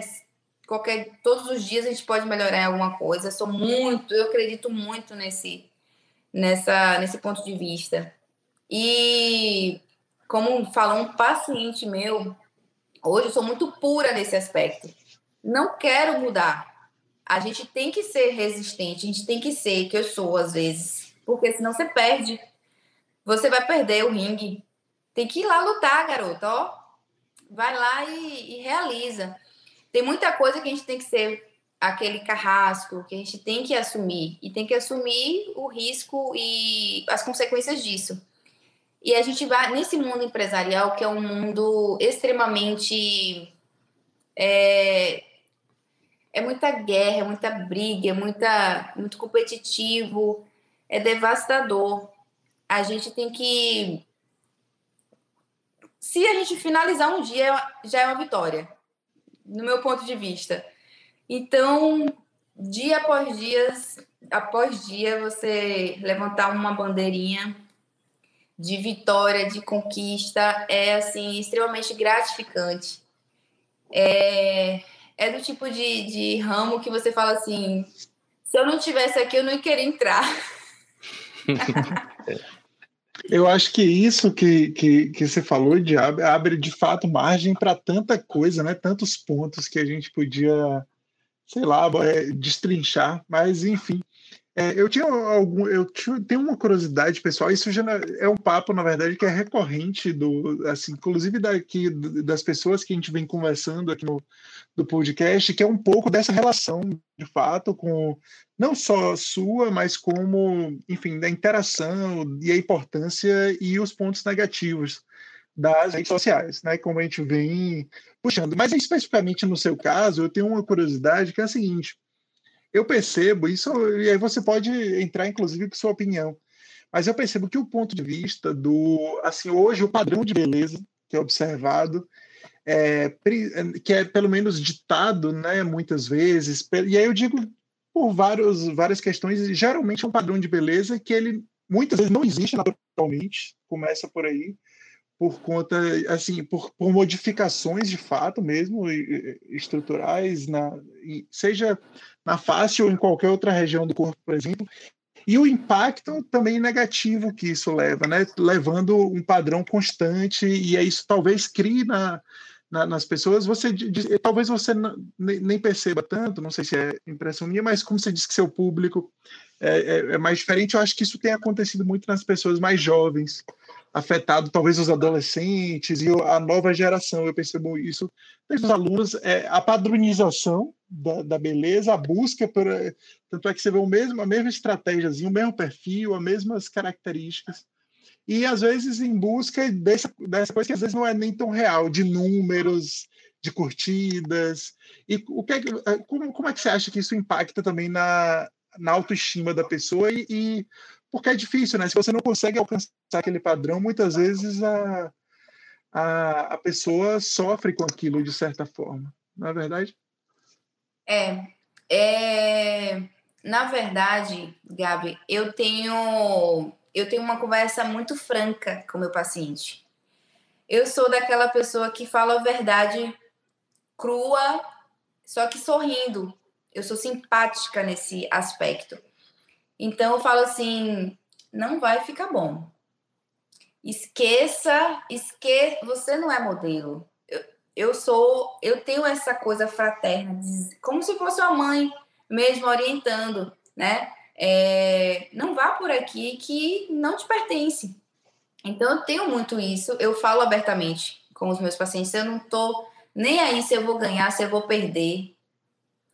Mas o mais importante é que essa pessoa saia daqui satisfeita. E outra, é, eu acredito muito, a gente tem essa vontade, né, biomédico, a gente pode cuidar o corpo todo. Então, eu acredito muito que essa pessoa. Eu sou mulher, eu vejo que a gente tem que cuidar, cuidar de, de várias coisas do nosso corpo. Então, é, uma pessoa que não quer fazer um procedimento que talvez é, iria me trazer ali um recurso, né, um retorno financeiro legal. Se essa pessoa ficar frustrada com esse procedimento, com certeza ela não vai me trazer mais recurso nenhum. Então, o que eu penso é: o meu paciente é o mundo. Inclusive, eu tenho o meu paciente o ano inteiro na clínica. O ano inteiro. Porque eu deixo ele muito à vontade, certo? Quando ele quer padronizar a coisa, né? Ele quer, ele quer a boca de não sei quem. Ele quer o rosto de alguém, tá? Se isso é, for compatível com a estrutura facial dele, eu faço para melhorar, certo? Eu faço algumas coisas para melhorar. É, só que eu deixo bem claro.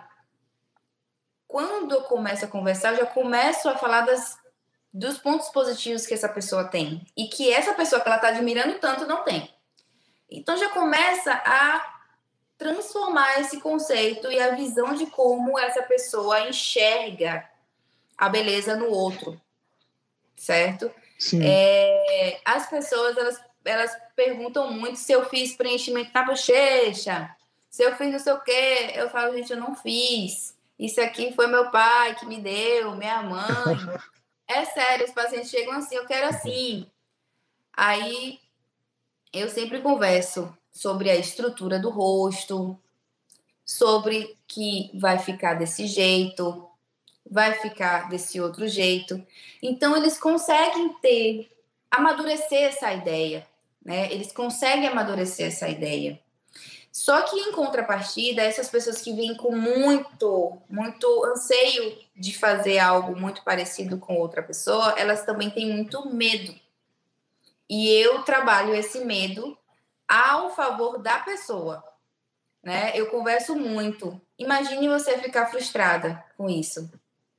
Você é linda, você é lindo, você tem esse. Eu falo das coisas que são realmente bonitas nessa pessoa e ela fica, começa a ficar convencida de que isso realmente é legal. Por quê? Às vezes ela precisa de uma opinião. Porque o meio que ela vive é tão carregado de que o padrão é aquele que ela acha que aquilo é a única opção e que ela que está A internet vive disso agora, né? A internet, e é, na verdade, essa é uma crítica que eu faço, né? Eu, eu tento ser um, o, apesar de ser difícil, eu tento trazer um pouco de realidade, às vezes, para a internet, que às vezes não é o que a gente encontra, né? Na, na maioria do.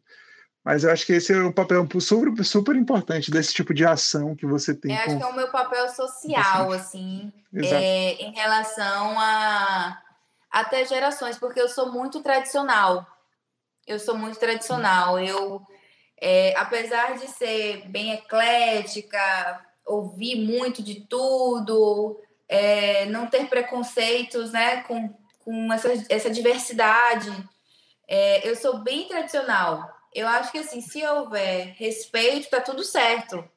Cada um no seu quadrado, vamos viver nossa vida. É, e eu respeito isso muito do meu paciente. Se ele falar que o padrão de beleza que ele acha ser lindo é da, do, do quem humano, tá ótimo, perfeito, certo? Perfeito. Mas quando eu vejo que é uma coisa que tá fora da realidade, certo? Dessa pessoa. Você trabalha isso também. Isso daqui é um trabalho até psicológico, né? Um trabalho... né?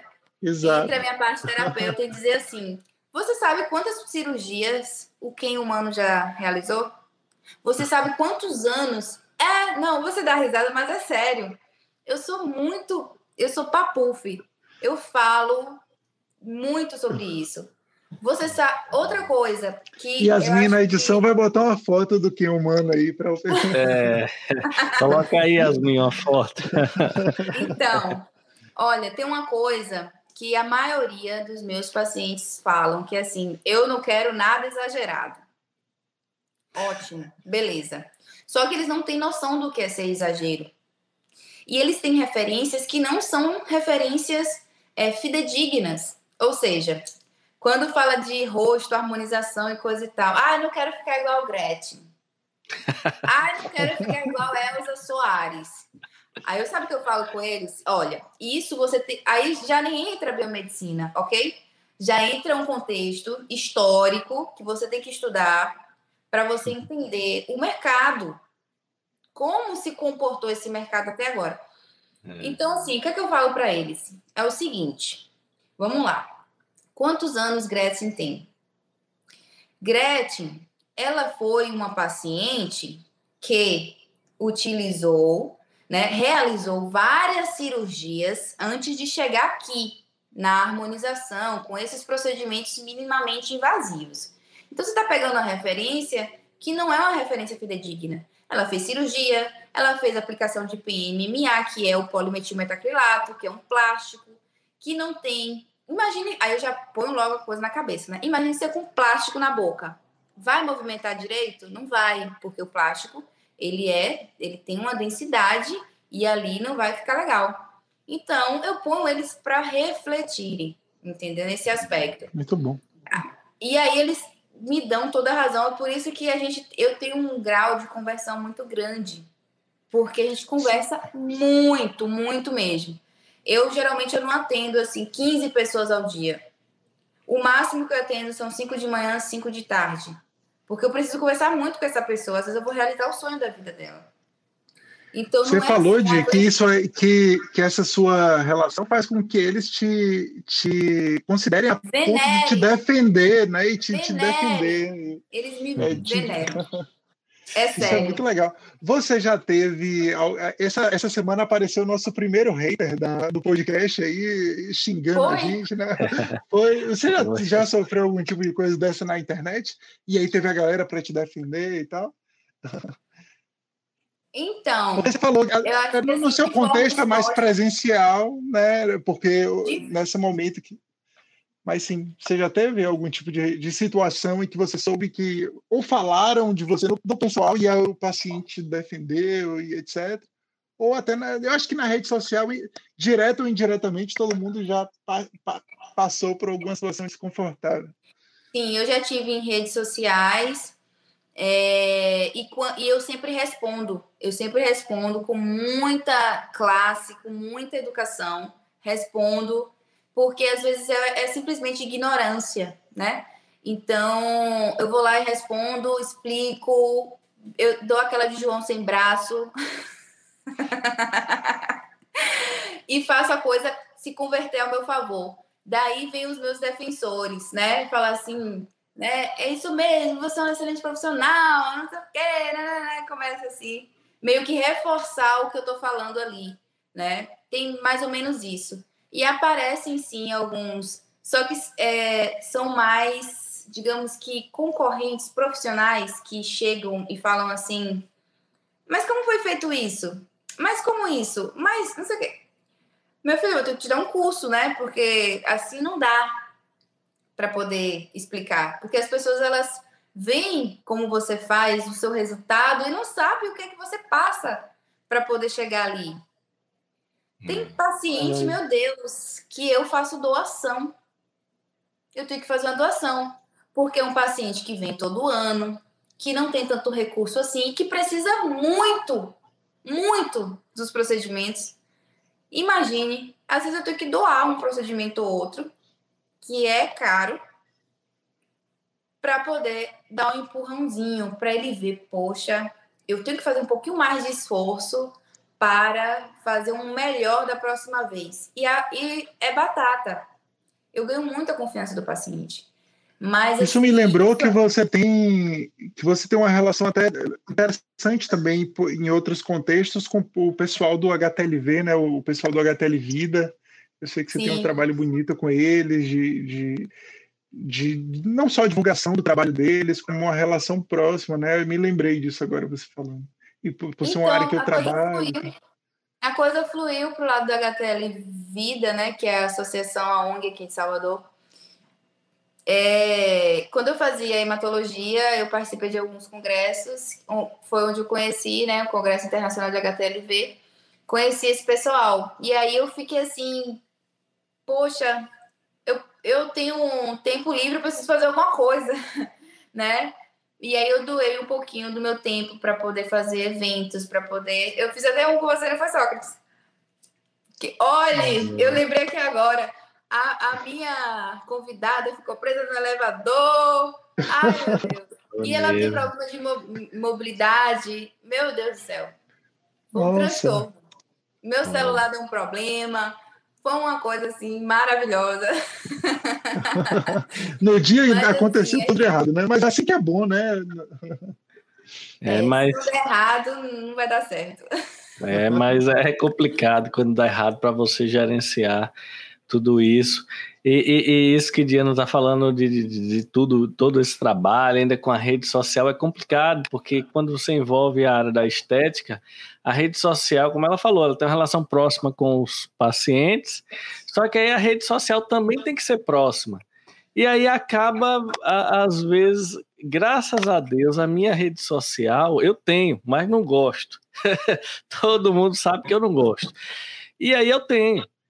Mas ainda bem que a minha é o conteúdo que o pessoal busca no meu, nas minhas redes sociais, até pelos, por eu ser professor, é o conteúdo lá que eu trabalho na, nas atividades. Ainda bem que é, é, eu não tenho nenhum público que gosta de saber a minha rotina e tal.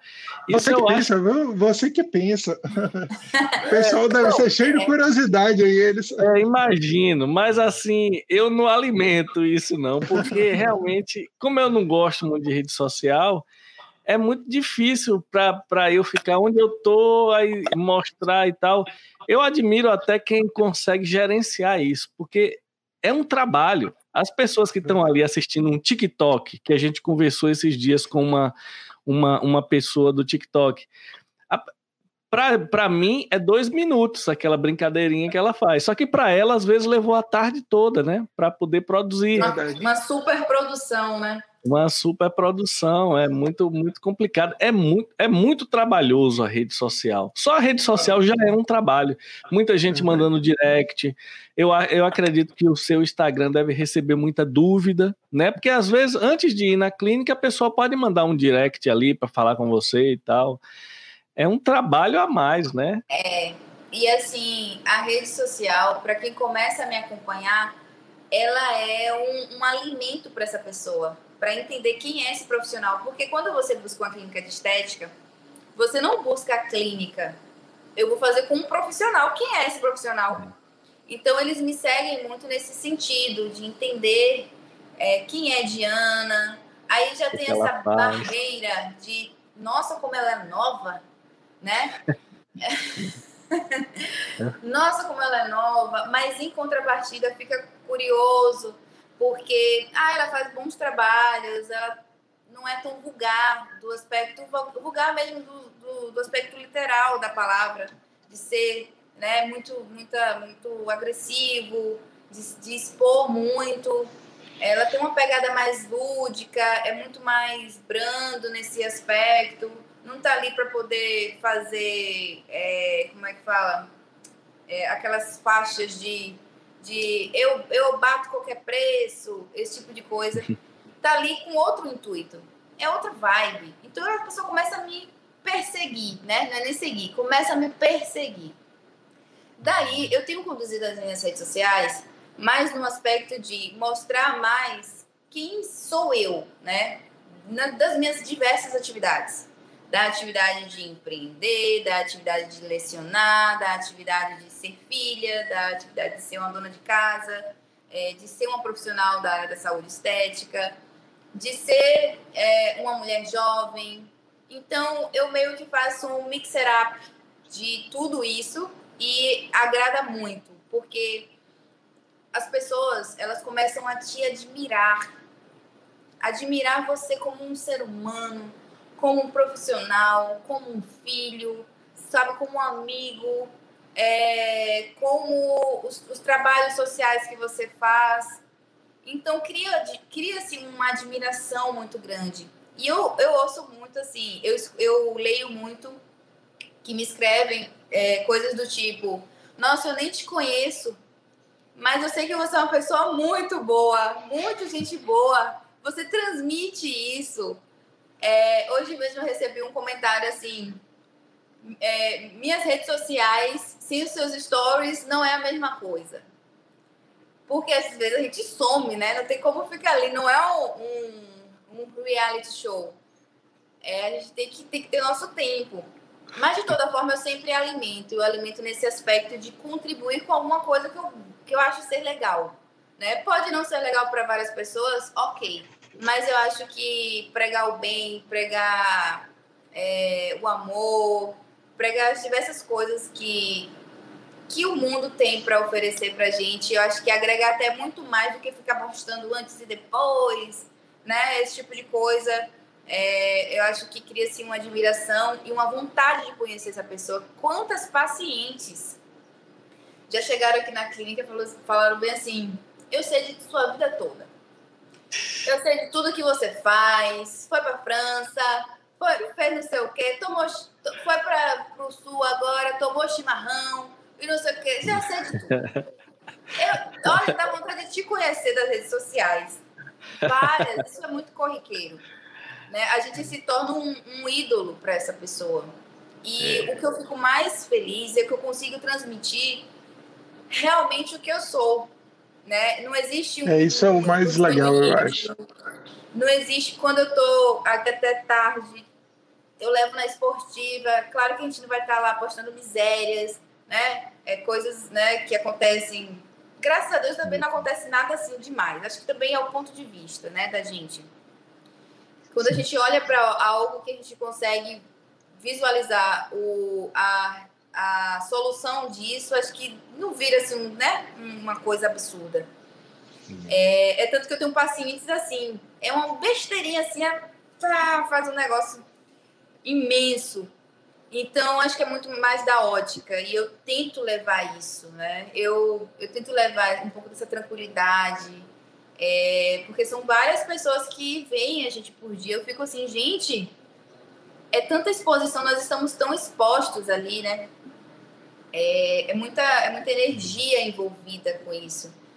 E como eu falei aqui para Sócrates logo no início, eu tenho feito é, um trabalho voltado para terapia quântica. para poder tratar essas energias, né? Porque a gente, imagine, às vezes eu nem conheço a pessoa, nunca vi na vida, mas ela tá ali me seguindo, vendo um pouquinho do meu dia a dia, apesar que a gente não posta tudo, mas a gente posta, assim, bastante, eu posto bastante coisa do meu dia a dia, do que é real, né? É, a, a maioria das coisas não são programadas. Eu não tenho uma programação, eu não tenho uma, um, um calendário Roteiro, de postagem né? no meu Instagram. Não tenho. Eu sou muito sentimental nesse aspecto. Eu sinto alguma coisa do momento, eu vou lá e posto. Né? E esse, essa troca acho que é muito mais efetiva. É, eu acho que re... é, o Instagram, pelo menos, ele tem muito disso, né? De ser uma coisa mais natural, que é, pelo, pelo menos do ponto de vista é, natural das ações, né? Do que você está mostrando ali, especialmente na dinâmica dele. Mas isso dava um papo de, de muitas horas, né? Só sobre né? isso. Só sobre exatamente essas. Tem muitos prós e contras, né? Eu acho que essa é uma Eu, eu quando eu vejo alguém postando muito na rede social, eu só penso no trabalho. Eu acho que eu sou meio preguiçoso assim com o Instagram. sabe? É, eu, eu só penso no trabalho. É a única coisa que eu penso quando eu vejo alguém fazendo muito stories e tal. Eu falo assim, poxa, eu tenho uma preguiça de fazer isso. Então, é... eu eu sou, eu sou hiperativa, né? Apesar dessa calma, dessa carinha de fofa, eu sou uhum. muito inquieta. Muito. Se eu estiver parada, é porque eu tô, eu tô planejando uma estratégia muito fodástica ali, e aí eu preciso dessa concentração. Mas, no geral, só para vocês entenderem, eu não consigo nem estudar se eu não estiver fazendo outra coisa. Eu tenho que fazer duas coisas ao mesmo tempo, porque senão me dá uma crise e parece que eu vou. Não, eu tenho que fazer duas coisas ao mesmo tempo. Agora mesmo eu estou fazendo doutorado. E aí eu estou estudando espanhol, porque a tese eu vou ter que apresentar em espanhol. Aí eu estudo espanhol e vou lavando os pratos em casa, que é uma coisa que eu odeio. Então, minha terapia de, de casa é estudar espanhol e lavar os pratos ao mesmo tempo. Se eu não fizer essas duas coisas ao mesmo tempo, eu não faço. Sabe como é? Então, eu sou muito assim. É e isso aí, mesmo, cada um com suas estratégias, né? É, eu boto minha música e lavo o negócio. Aí entra o autoconhecimento, você saber o seu limite, você saber que, não, comigo funciona de outra forma. Né? Eu acho que vai muito. É muito mais fácil eu, quando você conhece. Eu tenho, uma, eu tenho uma coisa, Gabriel falou, eu boto uma música e faço. Eu tenho uma coisa interessante. Eu não eu presto muita atenção na música que eu estou ouvindo. Então, se eu botar uma música, eu não consigo fazer mais nada. nada. Porque eu presto muito, eu gosto muito da música e geralmente eu, eu só escuto músicas que eu gosto. E aí, eu gosto muito da música, eu não consigo fazer outra coisa. Música me atrapalha, ela vira prioridade. Tem gente que gosta de estudar com música, né? Lendo e tal. Se eu colocar uma é, música, eu não consigo reproduzir uma frase que eu li. porque eu, eu já me sinto confortável ouvindo. É, eu também. Ah, eu, eu me, me, às vezes sem, sem letra, às vezes só o, o som, mas eu curto. Eu, eu nem com som. É, eu nem com som. Se eu botar uma sinfônica, eu não consigo fazer nada. Meu Deus. Eu, é, Mas é, é isso. São experiências e experiências. Por exemplo, eu, eu, eu fui criada muito nesse aspecto de é, fazer tudo em excesso para fazer mil para conseguir um. E eu fazer tudo isso ao mesmo tempo. E mulher tem essa, essa coisa, né? E eu sou, eu sou imperativa, eu não dou conta de, de é tanto que durante o procedimento que eu faço, eu tô lá colocando fio, puxando, sangra e não sei o quê, e eu converso lá com o paciente, falo do marido, falo do filho, como se estivesse numa mesa de bar. Que aí é. passa, né? Porque eles ficam tão ansi ansiosos, ai meu Deus, ai meu Deus, vai furar, vai botar agulha, ai vai doer, ai meu Deus, ai meu Deus. Passa que ele nem vê porque a gente fica é. falando, fofocando. Imagine aí. É. Se eu quiser trabalhar assim, eu não consigo trabalhar. Mas cada um com suas estratégias, até porque cada um é um mundo diferente, né? É, com certeza. Eu já não consigo fazer assim de jeito nenhum. Duas coisas eu consigo, agora se botou música, atrapalhou. Porque a, a, a música vira o principal e eu acabo não conseguindo. E mas muito legal, né? Gostei muito do papo, viu, Gabriel? Também, viu, de Não muito é? obrigado. Foi, foi bem assim construtivo, inclusive. Eu aprendi muito hoje aqui com. É. Eu acho que esse é o melhor dessa, dessa nossa coisa, né? Porque sem ter uma, uma programação, porque digamos que a gente tivesse escrito um roteiro, a gente ia ter aquilo ali fechado e a gente não ia flutuar pelos assuntos que a gente. É. E, e, o, e o legal é que eu acho que você conhece Diana um pouquinho, eu também conheço um pouquinho, conheci antes até de ter a Corpus. E, e assim, tem vários assuntos que a gente não abordou hoje que poderia abordar e render um papo. Verdade. Uma coisa que eu acho legal do podcast é que você pode ter o mesmo convidado várias vezes, porque cada conversa é uma conversa diferente. É uma conversa né? diferente. Assim como um amigo, cada dia que você encontra, você vai, às vezes você fala das mesmas coisas, mas geralmente tem coisas novas. É. Né? E a gente é, tem pauta até umas horas, né? Porque eu, por exemplo, eu gosto de falar de vários assuntos. Se é. você me, me colocar para a gente falar aqui sobre carro, eu vou saber falar alguma coisinha, porque eu gosto de, de saber coisas novas, eu gosto de, de entender a mecânica, né? A engrenagem disso e entender tudo direitinho. Então, eu, eu, eu costumo dizer que eu tenho muita ambição é, intelectual. Então, isso me deixa fascinada e é como se fosse um vício mesmo. Eu, eu tenho essa vaidade intelectual, eu gosto de saber, eu gosto de estar inteirada. Isso me, me dá muito prazer, né? Em qualquer, em qualquer área. Não falo só na área da, da saúde ou do que a gente atua, mas se eu sentar na mesa com pessoas que são da contabilidade, eu vou me saber comportar como um, um estagiário, ao menos. né? E, Quem está aqui para aprender também, né? E é, é, bom você falar de uma. tá trabalhando com uma coisa que a pessoa gosta, porque assim a gente acaba trabalhando muito. Eu trabalhei muito, ainda trabalho muito, mas trabalhei há um tempo atrás, eu trabalhava muito mais. E tipo, se você não, não conseguir migrar para um. nesse trabalho muito, com uma coisa que você goste, fica muito complicado, né? Fica muito amarrado, não é? Eu, eu acho é muito importante, é difícil, é vai ter coisas chatas no seu trabalho, com certeza tem, mas no todo você tem que gostar, porque senão não tem quem consiga ter dedicação para uma coisa que, é. que, que não gosta, né? Eu Impossível, acho né? que assim, é, eu tento sair um pouquinho da caixinha, porque quando a gente vive muito o nosso mundo, por exemplo, eu não sou uma referência comum, certo? Porque realmente é, eu tenho que admitir que eu, eu tive um avanço fora da curva, né? É, são casos e casos, você, o Gabriel. Então, assim, a gente acaba não sendo uma referência do geral porque eu gosto de falar do que eu sinto, do que eu já passei, da minha experiência. Então, quando a gente vai falar de outras coisas do que acontece, às vezes a gente fala tanto do que a gente vê, do que acontece com a gente, que se torna intangível para quem está ouvindo, né?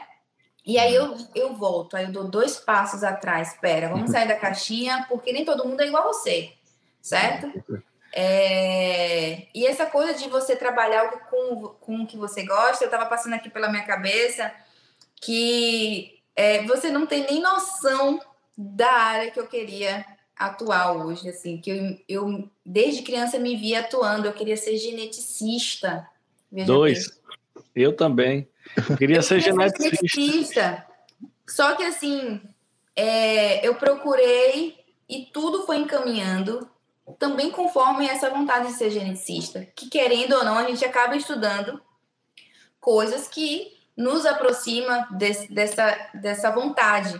E hoje eu vejo que eu sou muito mais feliz aqui, né, do que eu imagino ser uma geneticista no laboratório sem, né, fechadinha lá, sem ver pessoas, coisa e tal.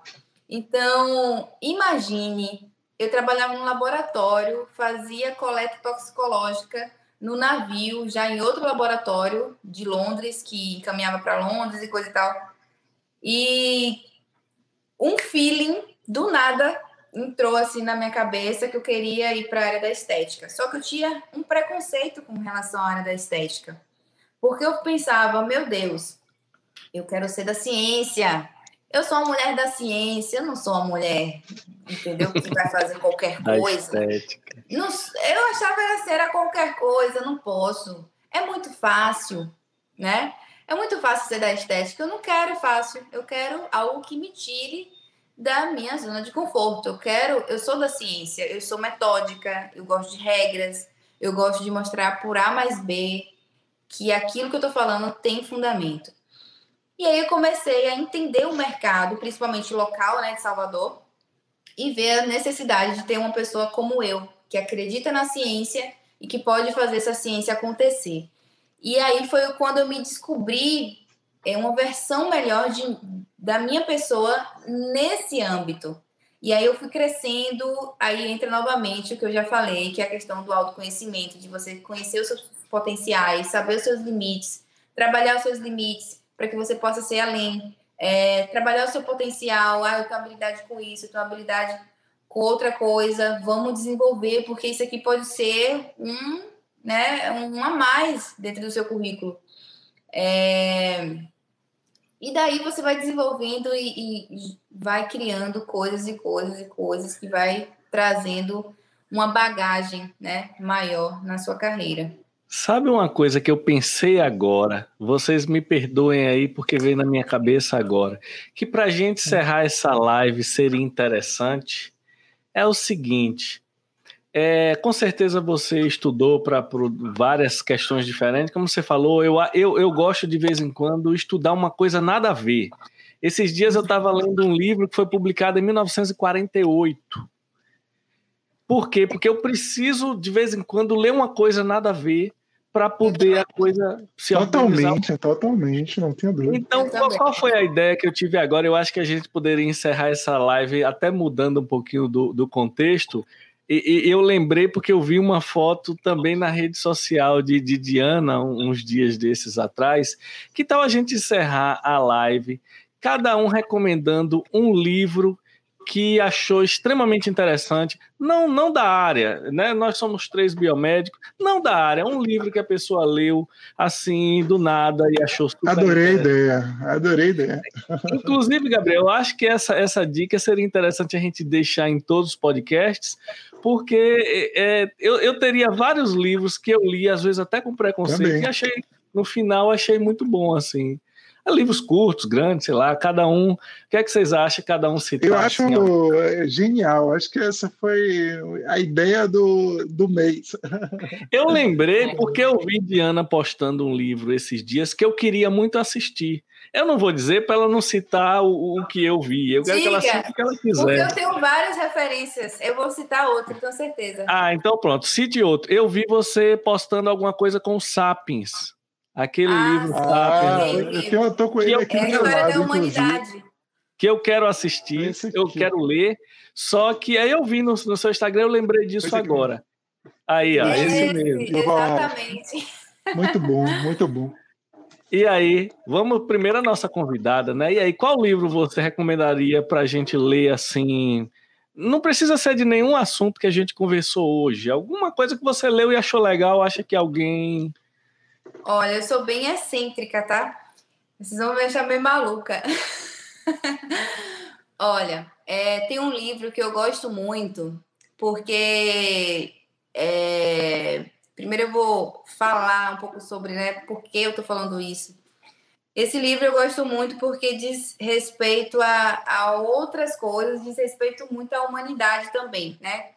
Como foi, como foi o desenvolvimento disso tudo que a gente vê hoje que é um livro de, é, de mitologia grega, que eu gosto muito. Existem alguns capítulos. Depois eu posso até postar é, esse livro, que eu não lembro especificamente o autor, porque é um livro que eu tenho que sempre voltar, porque a linguagem é extremamente complexa. Então, são tempos e tempos que eu tenho que retomar. Eu nunca consigo concluir perfeitamente a leitura, porque muito é um bom. livro mesmo de estudo. É um livro de muito estudo bom. que demanda muito mais do que você ler apenas. Você lembra é... o título dele? Mitologia grega. A mitologia grega. Ah, muito bom. Vamos botar, a gente bota uma foto. É. é. vamos colocar aqui na edição a imagem do livro Pronto. Mitologia Grega. É o módulo 1. Que eu tô lendo. Na verdade, já tem mais ou menos quatro anos que eu tô lendo esse livro. E eu ganhei alguns outros livros, também poderia referenciar vários, mas eu acho que esse, assim, me toca muito, porque é, até o meu nome diz muito, é, tem muita relação com isso, e eu busco sempre é, esses mitos, né, essas coisas, e a gente vai desenvolvendo e criando coisas na nossa cabeça. Então, acho que esse de mitologia grega me tira muito da caixa, certo? É algo que me desafia, porque eu não entendo bulhufas às vezes. e aí eu leio para poder falar assim: nossa, isso aqui é sensacional, é fantástico, é fora do meu mundo e é, é plausível, né? Oh. E aí, Gabriel? Gostei. Eu, eu, eu, eu, a minha ideia, quando eu pensei em perguntar isso aqui, era para a gente ver livros fora do de contexto. qualquer coisa. Eu acho legal e eu acho que vale. É, com o tempo a gente vai acabar isso sendo variável de um candidato, de um convidado para outro, inclusive de outras coisas, né? De, de hobbies, de, de, de filmes, isso. sério, eu acho que isso... Você, eu não imaginei, ó, mas olha o exemplo, eu não imaginei que ela ia citar um livro de mitologia grega, ó que pois beleza. É, eu não ia é. imaginar também, muito bom. Pois é. E aí, Gabriel? E, e na, na, na, minha... Eu tenho aqui já um, ideias para vários dias, e o que eu acho melhor é que é, de fato, eu, por exemplo, raramente, a não ser que eu esteja estudando para uma coisa específica, raramente eu leio alguma coisa, algum livro que fale da área da saúde, né? Eu tenho algumas coisas, tem o próprio Sapiens, que querendo ele conta um pouquinho da biologia, né, da história, mas a maioria das vezes eu, eu leio muitas coisas, ou, ou desde de, de, dos livros de Chico Buarque, por exemplo, mas não vou deixar para citar eles hoje, não. Eu vou citar o livro, principalmente, que é um, fica aqui atrás de mim, que foi o, talvez o livro mais importante assim da minha contemporaneidade, que é o de Sartre. Deixa eu botar ele aqui para o pessoal ver. Que o nome é O Existencialismo é o Humanismo. É, foi talvez o, o livro que tenha mudado um pouquinho a minha concepção de pensar as coisas, de vida. E, né, assim, né, não digo que é um dos livros mais otimistas, não, mas é um livro bem interessante para pensar a existência, para pensar outras coisas. Mas esse é, é, um livro muito citado, bem né? reflexivo, Para quem gosta, né? quem gosta de, de filosofia e, e existência, é, sobre questões da existência, ele é um livro que vale a pena. Bom, só abrindo aspas, é, falando em filosofia, eu tive um professor de filosofia que ele era hilário. Você teve aula com ele, Sócrates? Quem? Laudelino. Ah, sim. Tive quando era é criancinha, né? Toda vez que fala de filosofia, eu lembro muito dele, porque eu aprendi muito. E a gente que é do interior, assim, que teve nossa base bem simples, é... a gente vê referências, assim, que ficam marcantes, né, na nossa, na nossa cabeça. E você falou filosofia, eu lembrei muito. É. É, ele é muito engraçado. E eu gosto muito de filosofia. Inclusive, é, tem um outro livro que já é um livro mais digamos, que é acessível, né, de, de gostos e tudo, que é o, o livro do Augusto Cury, que eu acho ele um, um cara extremamente é, inteligente. É, Augusto Cury, ele tem um livro chamado Nunca Desista dos Seus Sonhos, que é a primeira vez que eu li esse livro, eu tinha eu, 11 anos de idade. Eu já li. E eu já li esse livro umas dezenas de vezes. E é surreal e fantástico o que ele traz no livro. Acho que vale a pena, inclusive, para virar a chave de tudo que a gente já falou aqui. Vale muito a pena. E é uma coisa interessante é que esse tipo, eu, eu já li esse livro. É, o rótulo que esse tipo de livro recebe, eu acho que é uma injustiça muito grande. Totalmente injusto. Né? Que aí coloca lá. Eu, eu, eu, incluo nisso, né? Porque eu, eu particularmente, eu, eu não gosto tanto da autoajuda, mas eu vejo muito. Eu não, não leio Augusto Cury, mas todo mundo que eu vejo é, elogia é muito a escrita dele, né? Eu não gosto de autoajuda, na verdade, eu não gosto dessas coisas assim, tipo, cinco segredos para ficar rico. Né? 10 porque aí você vai é uma Esse coisa marketing então, é, pesado, é, né? isso, essa coisa do autoajuda que Mas eu, eu acho passo para injustiça. felicidade, essas coisas assim, Eu-. Eu acho uma injustiça com alguns autores esse termo autoajuda, porque tem é, é assim é um livro muito mais do que isso, na minha opinião. Mas assim, eu queria citar um para vocês. Eu poderia citar vários, mas eu não quero citar um livro muito cabeça, não. Eu quero citar um livro que eh, Diana falou que citou um aí que ela mudou uma chavezinha para ela. Gabriel também mudou uma chave. E eu quero mudar- eh, mostrar a vocês um livro que a capa e o título você remete a uma coisa estranha no livro. E ela até fala um pouquinho disso, do que está na capa. Mas quando você lê a obra inteira, completa, é, para mim puxou uma chave totalmente diferente do que o título é, o, o que o título diz. Eu tô com ele aqui, eu vou mostrar, recomendo. Mas assim, não é buscando o que está no título, mas vocês é, vão ver que é interessante. Eu estou explicando isso porque o título parece mais ou menos isso que Gabriel falou. Só que não é, o livro é muito mais do que isso.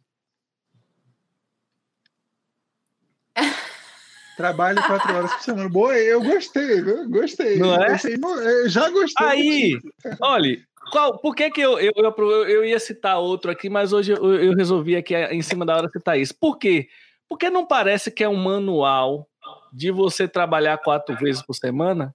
Ele até tem um pouquinho disso, mas ele muda uma chave de uma, de uma coisa com relação à à nossa relação com o trabalho e com questões de gasto de dinheiro, que assim, para mim foi fantástico. Foi um livro que eu li achando que era um. Ah, eu gosto de ler uns livros meio fora de contexto. E esse aqui ele me, contou uma história pessoal que eu achei super interessante. Eu recomendo, todo mundo que lê vai gostar. Eu achei muito muito legal esse. Massa. Do Gostei, Fiquei curioso. né? Timothy Ferris. Timothy Ferris. É, gostei, gostei muito de ler. Me, me, me trouxe uma, umas ideias interessantes. Não de trabalhar quatro horas por semana, porque eu acho que isso para mim vai ser impossível, porque eu gosto do que eu faço. Mas assim, ele me trouxe umas coisas super interessantes. Outras Muito óticas, né? É. Pois é. Gostei, gostei dessa Então, ideia. Diana, muito obrigado. Foi um prazer realmente você bater esse papo com a gente. Espero que tenhamos outros aqui no meu podcast. E, Muito e obrigado, cada dia a gente está batendo papo com uma pessoa diferente, com uma pessoa legal. E o papo é muito interessante, né, Gabriel? Até hoje, todos Muito. que a gente gravou foram pessoas A totalmente gente aprende diferentes muito. É. assuntos Exatamente. bastante diferentes. Eu gostei bastante. Achei legal. Verdade. E eu bati um papo com Diana com uma coisa meio diferente. Eu nunca conversei com ela assim sobre empreendedorismo, sobre essas questões de estética. Achei fantástico. Muito Que bom. massa. Eu que agradeço o convite. Eu sempre gosto de falar um pouco mais né, dessa área, porque é, uma coisa é o que as pessoas veem, e outra coisa é o que a gente passa, o que a gente tem realmente para partilhar. E quando a gente tem a oportunidade de falar, é muito mais do que só falar, né? É trazer de dentro do que a gente vive de fato. E hoje, como é tudo é, é muito imediato, né? Você está nas redes sociais, é muito imediato, não dá para a gente falar tudo isso ao mesmo Verdade. tempo e trazer tantas verdades e experiências e histórias como a gente nós partilhamos aqui. É, não tem como. E aqui é como se fosse um bate-papo que a gente está numa mesa e conversando um pouquinho sobre algumas experiências que tivemos e eu acho que da próxima vez a gente pode focar um pouquinho mais no que a gente pretende para o futuro, né? Que tem muita coisa ainda por vir. Com certeza. Perspectiva sempre importante. Apesar de Gabriel falar que eu sou menos jovem, mas eu também sou jovem. eu também tenho muitas perspectivas para o futuro. Obrigado, Di. Foi ótimo. Eu que agradeço. Beijo. Tchau.